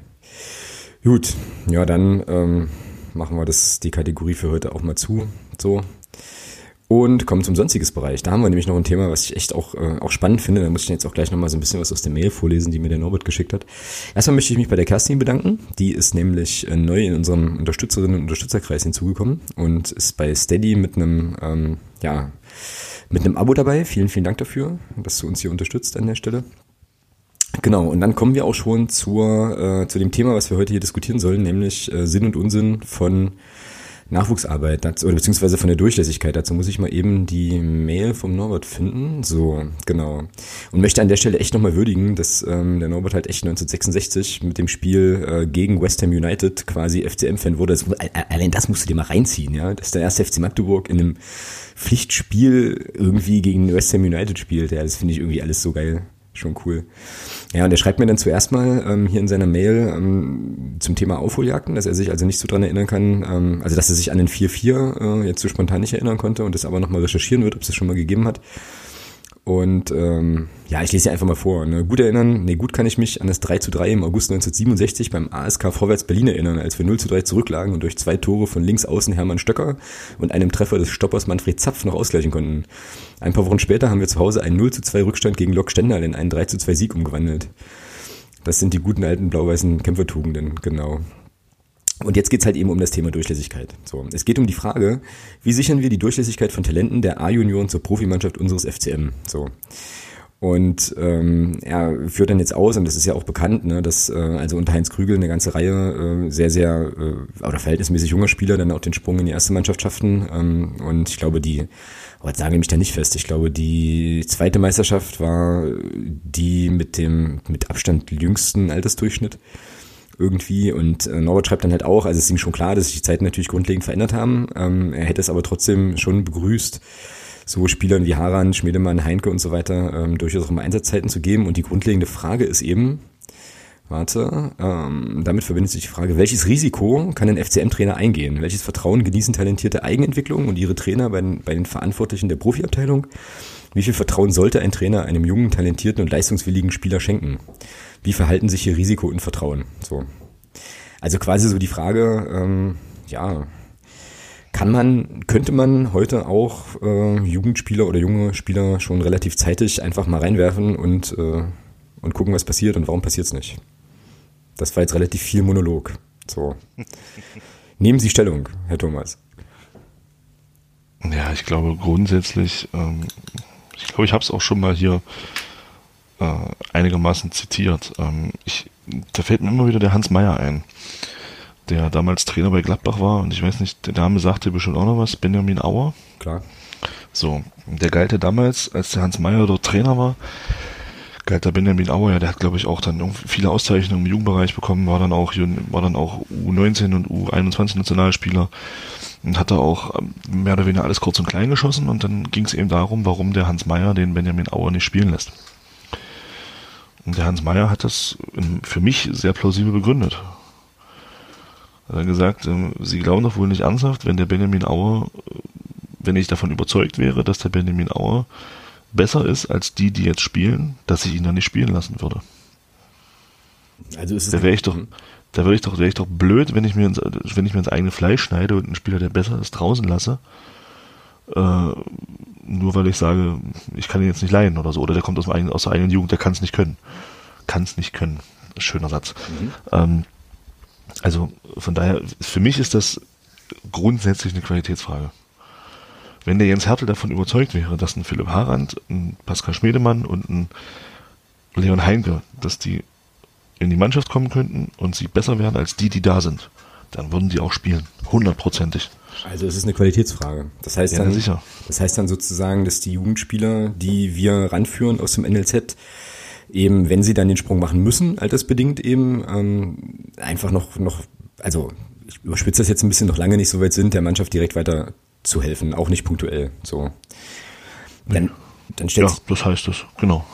Ja, dann stellt sich Stand jetzt, Stand jetzt heißt es das, ja. Genau, dann stellt sich natürlich die Frage, wie wird man besser? Also wie wird man sozusagen als Jugendspieler, der wie zum Beispiel Philipp Harand sich jetzt nicht hat verleihen lassen, ähm, wie wird man dann, also wie schafft man sich sozusagen die Fähigkeiten drauf, dann halt einfach in der ersten Mannschaft mal eine Chance zu kriegen? Oder ist es vielleicht so, dass halt einfach, und das ist ja auch ganz, ganz häufig in diesen, in diesen Biografien von Spielern auch immer so ein Effekt, den du findest, dass manchmal ganz einfach auch Kollege Zufall eine Riesenrolle spielt. Dass ich halt auf der Position hast du drei Spieler vor dir, die verletzen sich alle. Ja, nimm Nils Butzen. Nimm das Beispiel Nils Butzen. Das ist das schönste Beispiel dafür, genau. Ja, und dann bist du plötzlich, also dann musst du spielen, so, und dann ist es ein bisschen so, ja, ja friss oder stirb, stimmt nicht, aber halt so ins kalte Wasser und dann musst du halt funktionieren oder gehst halt eben unter, ja, und so. Ja, also das, ja, das ist halt auch immer eine, ja, vielleicht kann man es auch nicht so einfach sagen, wie ich es gerade gesagt habe. Es ist natürlich auch immer eine, eine, eine Philosophiefrage auch, ja. Also du kannst, nimm jetzt, das ist jetzt wirklich weit weg vom ersten FC Magdeburg, aber auch nur temporär, bald sind wir auch da. ähm, nimm, nimm mal den FC Bayern München. Mhm. So. Der letzte Trainer, der dort wirklich konsequent auf Jugendspieler gesetzt hat, war der, war der Louis van Gaal. Das ist jetzt auch schon wieder acht Jahre her. Mhm. Der hat damals wirklich den Mumm gehabt und gesagt, Spieler wie David Alaba, wie Thomas Müller, ein Holger Badstuber, ein Bastian Schweinsteiger, die spielen bei mir. Ohne Diskussion. So. Die können auch schlechtere Spiele machen, das spielt keine Rolle. So, und Thomas Müller stand damals, stand damals übrigens kurz vor einem Verkauf zu Hoffenheim, da hat der Van Gaal damals gesagt, der bleibt, weil der wird bei mir spielen. Müller spielt immer, ein berühmter Satz. So. Und das zeigt ja auch, äh, dass das unheimlich schwierig ist. Und, und Qualitätsfrage, damit tut man den Jungs auch Unrecht. Also nimm mal, nimm mal jetzt, um in die jetzige Zeit zu kommen, nimm mal die Clubs, wo eine sehr, sehr gute Jugendarbeit geleistet wird. Also Bundesliga. Ich muss jetzt ein bisschen hochgehen in die Bundesliga, um das mhm. zu mhm. erläutern aus meiner Sicht. Nimm mal den FC Schalke 04. Hervorragende Jugendarbeit. Da ist immer mal wieder ein Spieler hochgekommen, aber das funktioniert halt auch nicht jedes Jahr. Ja, wenn, wenn du guckst, ein Julian Draxler, ein Leroy Sané, ein, Kehrer und ich glaube auch der Afdijay, der dann als großes Talent galt und dann den Sprung aber nicht so geschafft hat, kam glaube ich auch aus der Schalker Jugend. Ähm, selbst da ist die Durchlässigkeit nicht so gegeben. Oder guck mal nach Freiburg. Auch wenn wenn du dir die, die, Jugendnationalmannschaften anguckst, so ab U17 aufwärts, da sind überall mindestens zwei Freiburger jedes Mal in der Startelf. Aber auch die schaffen es nicht. Und, und, gerade Freiburg ist ja auch ein Club, der, der diesen Weg auch geht. Und Joachim Streich auch einen Trainer hat, der diesen Weg auch, auch, na, auch oft vertritt. Aber auch da schafft es, wenn es hochkommt, mal ein Spieler. Es ist halt unheimlich schwierig. Und wenn man bedenkt, das ist ja das, was der Sören Osterland auch gesagt hat, wenn du dich erinnerst, wir müssen natürlich auch jetzt hier erstmal die Strukturen wieder schaffen. Wir haben, wir waren 25 Jahre Amateurclub. Mhm. Und das, und das merkst du auch, und das, das merkst du dann natürlich auch. Meine, wir sind, wir sind unheimlich froh drüber und das ist auch gut, dass es so ist, dass wir die A-Jugend jetzt im, im, im Bundesliga-Bereich haben. Aber es ist halt unheimlich schwierig, weil, das ist ja das, was der Jens Hertel auf dem auch auf dieser äh, BDFL-Fachtagung gesagt hat vor der Saison. Ähm, vorrangig geht's erstmal ums Gewinnen. Mhm. Und wenn ich einen Spieler habe, der nur weil er aus der eigenen Jugend kommt, das ist noch keine Einsatzgarantie. Und ich glaube, Jugendspieler aus dem eigenen Verein haben es grundsätzlich immer ein bisschen schwerer. Glaube ich. Das ist so ein Gefühl. Keine Ahnung, woher ich das habe, aber ich bin der Meinung, die haben es grundsätzlich ein bisschen schwerer im eigenen Verein, dann den Sprung zu schaffen. Ähm, und das meine ich damit. Wenn Jens Hertel davon überzeugt wäre, dass ein Philipp Harand äh, besser wäre als die elf oder, oder sagen wir die 14, die so die ersten Spieler sind im Kader, ähm, dann würde der auch spielen, hundertprozentig. Ja, aber ich meine, jetzt bei dem, was du gesagt hast, da waren jetzt schon auch so ein paar Sachen dabei, die man ja eigentlich auch wunderbar sozusagen argumentativ ins Gegenteil verkehren kann, so, ja. Also, weil du hast ja die Beispiele genannt, bei denen das auch quasi in der Liga höher nochmal verhältnismäßig, verhältnismäßig mehr gemacht wird als bei anderen Vereinen. Also ich meine, Schalke war ja da das Beispiel, Freiburg war das andere Beispiel. Bei Freiburg ist es ja dann so. Ähm, Hoffenheim ist, auch. Hoffenheim, ja klar, Hoffenheim auch. Ähm, und, und, und da ist es ja tatsächlich eine Philosophiefrage. Ne? Also Freiburg hatten wir, glaube ich, hier als Beispiel im Podcast auch schon relativ häufig, wo man dann sagt, naja gut, dann gehen wir eben wieder runter ne? und spielen ja. und versuchen dann halt eben also wir wollen bei unter den Top so und so viele Mannschaften in Deutschland eben sein und wenn das eben heißt, dass wir dann halt eben auch eher am unteren Teil dieses Spektrums sind, dafür aber Spieler entwickeln, auch eine ökonomische Strategie letztlich, ja, zu sagen, okay, ähm, wir entwickeln Spieler, verkaufen die und äh, ja, strukturieren uns im Prinzip budgetmäßig so, dann ist das eben so. Aber sind wir, so. sind wir schon in der Lage? Nein zu sagen, dann gehen wir halt wieder runter? Nein, darauf wollte ich jetzt an der Stelle gar nicht hinaus. Also mein Punkt, den ich einfach nur machen wollte, war eben der, äh, dass es nicht nur nicht nur eine Frage ist von, ähm, naja, wir bieten immer, also die Mannschaft auf, die jetzt sozusagen die höchstmögliche Qualität hat, sondern es kann halt auch eine Philosophiefrage sein, zu sagen, wir setzen eben darauf, junge Spieler zu entwickeln und ihnen die, die Einsatzzeit zu geben. Da habe ich jetzt noch gar nicht von uns gesprochen, gar nicht. Ne? Und da ist schon auch klar, dass du halt in der Saison, in der du versuchst, irgendwie äh, die Klasse in der zweiten Fußball-Bundesliga zu halten, jetzt wahrscheinlich eher äh, keine Experimentierwiese hast für, für derlei Sachen. Der Punkt, den ich einfach nur machen wollte, ist, dass es eben durchaus auch Vereine gibt, die sozusagen diese, diese Orientierung haben, ohne dass ich sagen wollte, dass wir die jetzt brauchen oder so, ne? sondern es gibt wahrscheinlich Mannschaften, wo du als junger Spieler eher eine Chance hast, Minuten zu bekommen, als in anderen Bereichen. Ich meine, bei Bayern hat es ja hat's das Beispiel auch, ähm, ist das ja, sieht man das ja perfekt. Ne? Die investieren jetzt ähm, irgendwie abstrus viel Geld in Jugendarbeit und reden aber gleichzeitig trotzdem davon, irgendwann mal einen 100 Millionen Transfer zu machen. So. Weil sie dann eben auch sagen, oder weil es halt ein Umfeld ist, wo du sagst, äh, naja, wir wollen jedes Jahr alles gewinnen, so, und da haben die auch keine Zeit, einen, was weiß ich, Heinz Müller äh, aus der U17 behutsam aufzubauen. So, da musst du halt als Spieler auch sofort funktionieren. Das ist eben dann eine Qualitäts- und sicherlich auch eine Philosophiefrage. Darauf wollte ich eigentlich nur hin. Ja, aber selbst das selbst das europäische Nachwuchsmecker hat inzwischen Probleme. Das Barca oder was? Ja, selbst Barcelona äh, schafft es nicht mehr in dem Ausmaß, ähm, oder, oder ich weiß nicht, ob sie es nicht schaffen, aber sie ziehen auch nicht mehr in dem Ausmaß Spieler hoch, wie sie das noch vor 10, 12 Jahren gemacht haben. Das stimmt, weil auch die Qualität. Also ich kann mich erinnern, kann mich erinnern, es gab Zeiten, da hat Barcelona aus einer Startelf bestanden, das war, da waren sieben Spieler aus der eigenen Jugend in der Startelf. Das ist schon lange vorbei. Ja. Und ähm, von daher ist es halt schwierig. Ich meine, klar, ich würde es mir auch wünschen, weil das schafft auch ein Stück weit noch mehr Identifikation. Genau. Ähm, wenn du dann eine Truppe hast, wo du weißt, okay, da spielen halt wirklich auch zwei Magdeburger. Äh, klar ist das schön. Ja, wenn so ein, jemand, der hier vielleicht auch geboren ist und hier sein Leben lang, das ist auch nicht so lang das Leben, aber halt ähm, hier in Magdeburg verwandelt ist, ist eine schöne Sache. Aber das geht eben nur, wenn dann auch die Qualität entsprechend ist. Und das wiederum wenn die Qualität entsprechend ist, das ist ja das, was uns in den letzten, in den letzten Jahren immer wieder passiert ist. Da sind die Spieler eben gegangen, weil sie eben die Perspektive bei uns dritte Liga hatten. Und die hatten sie auch noch nicht, also davor war es die Perspektive vierte Liga. Natürlich gehe ich dann als junger Spieler dahin, wo ich die Perspektive mindestens zweite Bundesliga habe, eher sogar erste Bundesliga. Ist doch völlig verständlich. Und das ist eben, aber die, das, sag mal, die Tür haben wir jetzt geschlossen. Ich hoffe, dass wir sie auch noch weiter schließen werden und ähm, dass das Thema zweite Liga nicht nur ein schönes Jahr wird, sondern dass das ein, wirklich auch von längerer Dauer wird. Also es darf gerne auch nur ein Jahr sein, aber dann bitte nach oben. Ähm, und da muss ich einfach sagen, muss man eben gucken, ja, wie sich das entwickelt. Ob man dann vielleicht in drei, vier Jahren Jungspieler hat, die dann eben den Sprung schaffen und dann eben auch erste Mannschaft spielen können. Mhm. Ja, und ich glaube, was wir auf jeden Fall auch, äh, auch festhalten können, neben diesen ganzen Faktoren ist und bleibt es halt immer noch so, dass, glaube ich, Spieler, die mit 18, 19 sozusagen dann aus der A-Jugend rausputzeln, also wenn die in einem, bei einem Zweitligisten oder auch bei einem Erstligisten, das sind ja auch die Beispiele, sieht man ja, wenn die da äh, Spielzeit kriegen wollen, dann müssen die schon, also außerordentlich gut sein, so, ja, also Jetzt nicht nur so von wegen, ähm, ja, hat Talent, bräuchte nur ein bisschen Spielzeit, muss sich entwickeln, sondern die Spieler, die da spielen, diese, diese äh, leuchtenden Beispiele, ein paar bei Schalke hast du vorhin genannt, gibt ja im internationalen Kontext Mbappé oder so, so Leute, ähm, gibt's ja auch so Beispiele, die sind halt einfach, die, die, die stehen schon äh, qualitativ natürlich, also sind die ja über jeden Zweifel auch in dem jungen Alter schon erhaben, so, äh, um da sofort ja, nimm, zu fetzen, so, ja. Aber nimm Mbappé, wie viele Spieler in dem Alter von der Klasse hast du denn derzeit weltweit? Ja, das, ja klar, das sage ich ja. Ein. Ja, Mbappé. Ja, genau. ja, und also von daher, das ist ja das, äh, diesen Sprung zu schaffen.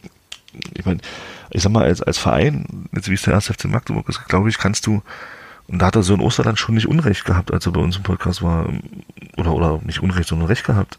Wenn du es als Verein schaffst, hier, hier Spieler zu entwickeln, die den Sprung in die dritte, in die vierte oder vielleicht sogar in die dritte Liga oder sogar in die zweite Liga schaffen, da hast du doch viel getan. Ja. Wobei man sich damit nicht zufrieden geben muss. Ne? Also es kann natürlich schon. Nee, nee, um Gottes Willen. Sollte ja auch immer das Ziel sein, immer für die eigene erste Mannschaft auszubilden. Das hat Sören ja auch erzählt. Ähm, was ja auch richtig ist. Ne? Aber ja, also wie gesagt, ich glaube, da müssen einfach eine ganze Menge Dinge zusammenkommen, ähm, dass du als junger Spieler dann tatsächlich, das war, glaube ich, das Argument von vorhin auch, dass du halt als junger Spieler sofort Spielzeit bekommst. Also neben dem entsprechenden Talent, neben dem entsprechenden Willen, da eben vielleicht auch mehr zu machen als andere, neben dem der gehörigen Portion Glück, die du eben einfach auch brauchst. Ja, dass halt mal, keine Ahnung, Minuten auf deiner Position eben frei werden und nun eben kein anderer da ist, der die irgendwie einnehmen kann und allen anderen Sachen. Äh, also ja, brauchst du wie gesagt, äh, ja, weiß ich nicht, Qualität, viele, viele verschiedene Dinge. Ich habe jetzt gerade wieder den Faden verloren. Aber ähm, Argument bleibt das gleiche. Ne? Also, dass da einfach eine ganze Menge Sachen, eine ganze Menge Sachen zusammenkommen müssen, um das, äh, um das da halt direkt zu packen. Und ich glaube aber schon auch, und da sind wir im Prinzip wieder am Anfang, dass es natürlich auch äh, dann Trainer geben wird, ich meine, keine Ahnung, Bremen ist da sicherlich so ein Beispiel oder ähm, irgendwie irgendwie andere Standorte auch, wo ja, weiß ich nicht, wo Trainer dann eben auch sagen, Van Gaal war jetzt das krasseste Beispiel. Ich baue exzessiv definitiv auf die Jugend. Ich gucke da zuerst. Ich gucke zu aller aller allererst bei uns in der A-Jugend äh, oder in der U23 und wenn ich da nichts finde, gehen wir einkaufen. Das gehört dann dementsprechend natürlich auch dazu. Ja. Aber warum ist, weil du Bremen gerade sagst, warum ist denn das in Bremen derzeit auch so? Dass man da jetzt zum Beispiel auf die beiden Eggesteins jetzt setzt oder ähm, auf den Velkovic, den man jetzt hochgezogen hat. Ähm, warum ist denn das so? Ja, weil die kohlemäßig machen müssen wahrscheinlich. Ganz genau. Das ist nämlich der Punkt. Ähm, das war ja bei Stuttgart damals so, wo die dann mit, mit, mit Gomez, Kedira etc. dann deutscher Meister geworden sind, auch irgendwann. Die waren dazu gezwungen, weil sie finanziell in so einer Lage waren, dass sie sich nicht leisten konnten, teure Spieler zu kaufen. Mhm. Und die waren ein Stück weit dazu. Und das ist bei Freiburg nichts anderes. Das ist, die, sind, die sind ein Stück weit auch dazu gezwungen, um in der Bundesliga zu bleiben, müssen sie da halt top aufgestellt sein. Nur wir sind noch lange nicht in der Position, dass wir, dass wir sagen können, wir sind da so gut aufgestellt, dass man das dann auffängt. Hm. Das müssen wir uns jetzt in den nächsten Jahren erarbeiten. Weil, und das ist ja auch das, was, was Mike Franz auch gesagt hat. Das muss jetzt alles peu à peu. Der nächste Schritt muss jetzt sein, dass die erste Männermannschaft natürlich in der zweiten Bundesliga bleibt, äh, um da halt auch einfach eine Entwicklung voranzutreiben. Wenn du jetzt absteigst wieder, ist diese Entwicklung erstmal wieder futsch. Richtig. Da kann die A-Jugend noch so, noch so lange Bundesliga spielen wenn die Perspektive dann dritte Liga ist, dann wirst du wieder Spieler haben, die hier die Liga dann eher nach, die uns dann eher nach oben verlassen. Genau. Genau. Naja, und dann, wie gesagt, äh, Jugendmannschaften eben auch im höchstmöglichen Level und so. Ähm, ja. Und dann kann es aber, also wäre es schon schön, aber das ist ja auch eine Sache, sind wir uns ja auch völlig einig, wäre es halt schon auch schön, wie gesagt, wenn es dann halt irgendwann perspektivisch vielleicht mal ein, zwei, drei Spieler, na drei ist vielleicht ein bisschen viel, aber so ein. Drei ist viel, ein, drei ist sehr viel. Ein, ein bis zwei Spieler äh, immer mal wieder schaffen, weil das natürlich, glaube ich, auch für so einen Jugendspieler, der in so einem Verein groß wird, dann natürlich auch ein, so, ein, so ein Beispiel, so ein Beispiel ist, ne, zu sagen, ja hier, der war, der hat vor drei Jahren hier die, genauso die Schulbank gedrückt und spielt jetzt eben vor 30.000, ja, regelmäßig halt beim Heimatverein. Das ist natürlich dann auch nochmal so eine ganz andere Art von Vorbild und ich glaube, das ist schon nochmal was anderes, wie wenn du, keine Ahnung, wie das ja jahrelang der Fall war, ähm, jetzt irgendwie bei, keine Ahnung, Bundesliga XY ähm, in der Jugendabteilung bist und dann aber siehst, okay, da kommt jedes Jahr, geht da keiner in die erste Mannschaft, sondern dann wandern die alle irgendwo anders hin. Das ist natürlich dann schon nochmal was anderes, ja. Aber das ist, wie du sagst, ähm, erstmal Strukturen entwickeln und dann wieder hinkommen. Und dann äh, haben wir ja von Sören Österland und auch von Thomas Hosmann äh, ja durchaus auch erfahren in den letzten Folgen zu dem Thema, die wir da gemacht haben, dass das immer noch das Ziel natürlich bleibt. Ne? Ähm, genau. Das ist ja auch, ist ja auch richtig so. Ja, wäre ja Blödsinn, es anders zu machen. Ja, Dass du vorrangig versuchst, dich selber auszubilden, machen. klar. Na ja, gut, machen musst du sehr auch. Also. Ja, klar, aber es ist ja nicht Selbstzweck, so meine ich. Also, weißt du, fährst du, fährst du die ganze, die ganze Kiste nicht einfach nur, weil du Bock drauf hast, so, sondern da soll ja im Endeffekt hinten raus auf was bei rumkommen. Genau. Ja, na klar, das ist ja das Entscheidende und da muss man eben gucken, da bin ich halt auch echt gespannt, wie sich das weiterentwickelt, gerade im Jugendbereich. Also der Sören Osterland hat es ja, hat er hier wirklich auch so Ideen gehabt und ich hoffe, dass das alles auch so funktioniert, wie sie sich das vorstellen. Ich glaube, mit ihm haben wir da halt auch jemanden jetzt auf dem Posten, der da, der da halt auch für brennt, ja. Also Klar. das ist natürlich dann auch Gold wert. Also es wäre schön, wenn wir da, ich sag mal so, das ist ja ein längerer Prozess, das dauert also vier, fünf Jahre musst du da mindestens einplanen, dass du da dann entsprechende Strukturen auch hast. Und also mal gucken. Ja, und da siehst du halt eben auch, wie fragil das ist, ja. Also wenn du sagst, so ein Zeitraum von, von vier, fünf Jahren, also wenn wir in vier, fünf Jahren hier weiterhin noch Podcasts machen, was ich sehr stark hoffe, und dann halt immer noch aus der zweiten oder von mir auch aus der ersten Liga senden, ist das halt cool, ne? Aber da muss ja das ganze Gebilde muss ja passen, ne? Also du musst ja im Prinzip die erste Mannschaft immer in der höchstmöglichen, also für den Verein auch erreichbaren Spielklasse leiten, äh, halten, dann muss im Jugendbereich da so viel zusammenkommen, dass die ganzen Jugendmannschaften da eben entsprechend auch hochklassig spielen können und so und Ja, das ist schon, also ich glaube, dieses, dieses, dieses Wahrscheinlichkeitsfenster, ähm, dass da eben Leute den Sprung schaffen, wird von so vielen Sachen beeinflusst, die halt echt krass zu jonglieren sind so. Und ähm, ja, also er spielt, glaube ich, auch ja, harte Arbeit, viel gute Planung und aber eben auch immer noch eine ganze Portion Glück eben auch groß mit rein, ja. Und von daher. Aber wer weiß, vielleicht spielt in unserer derzeitigen D- oder E-Jugend der zukünftige Wolfgang Pommerenke. Genau.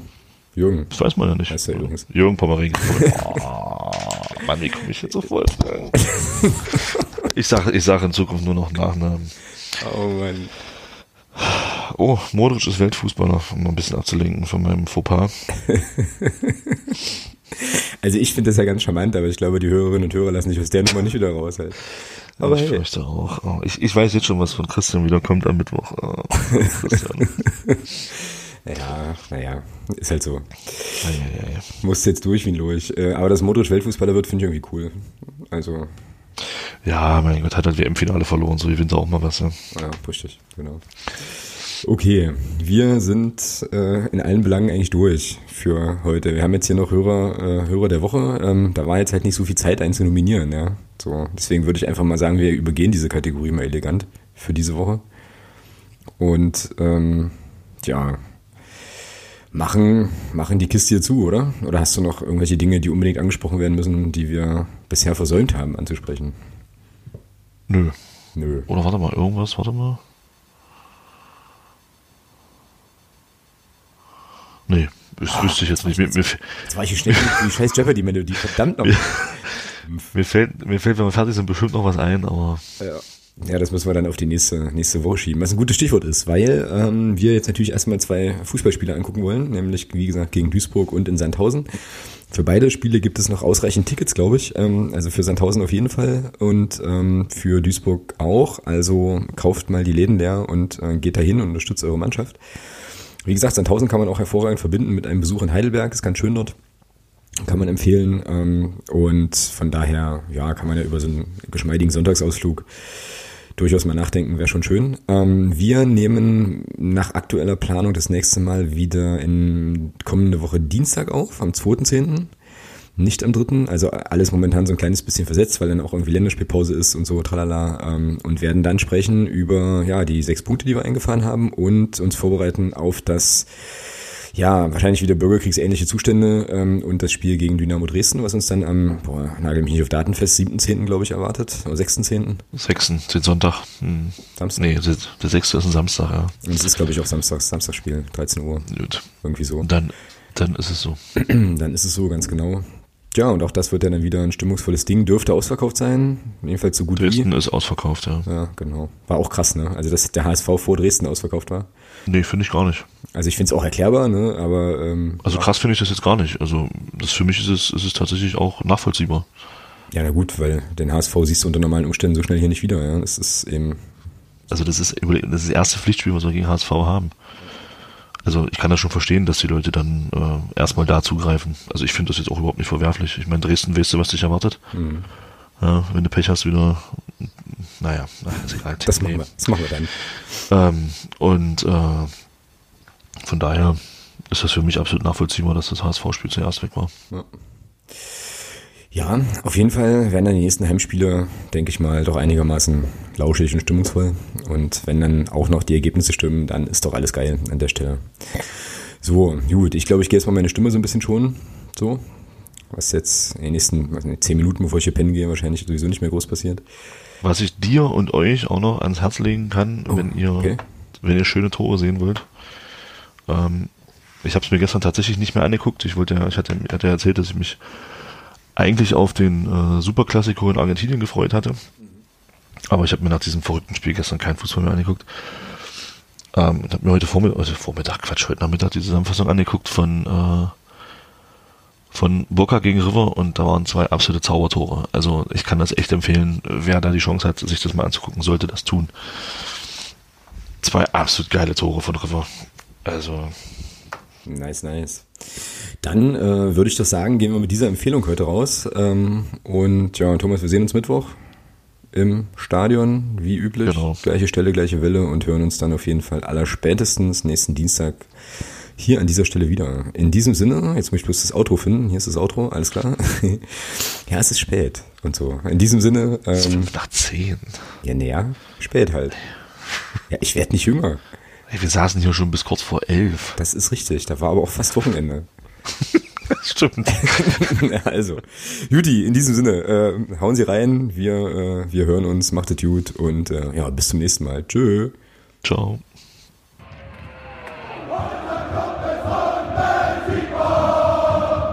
Niemand kann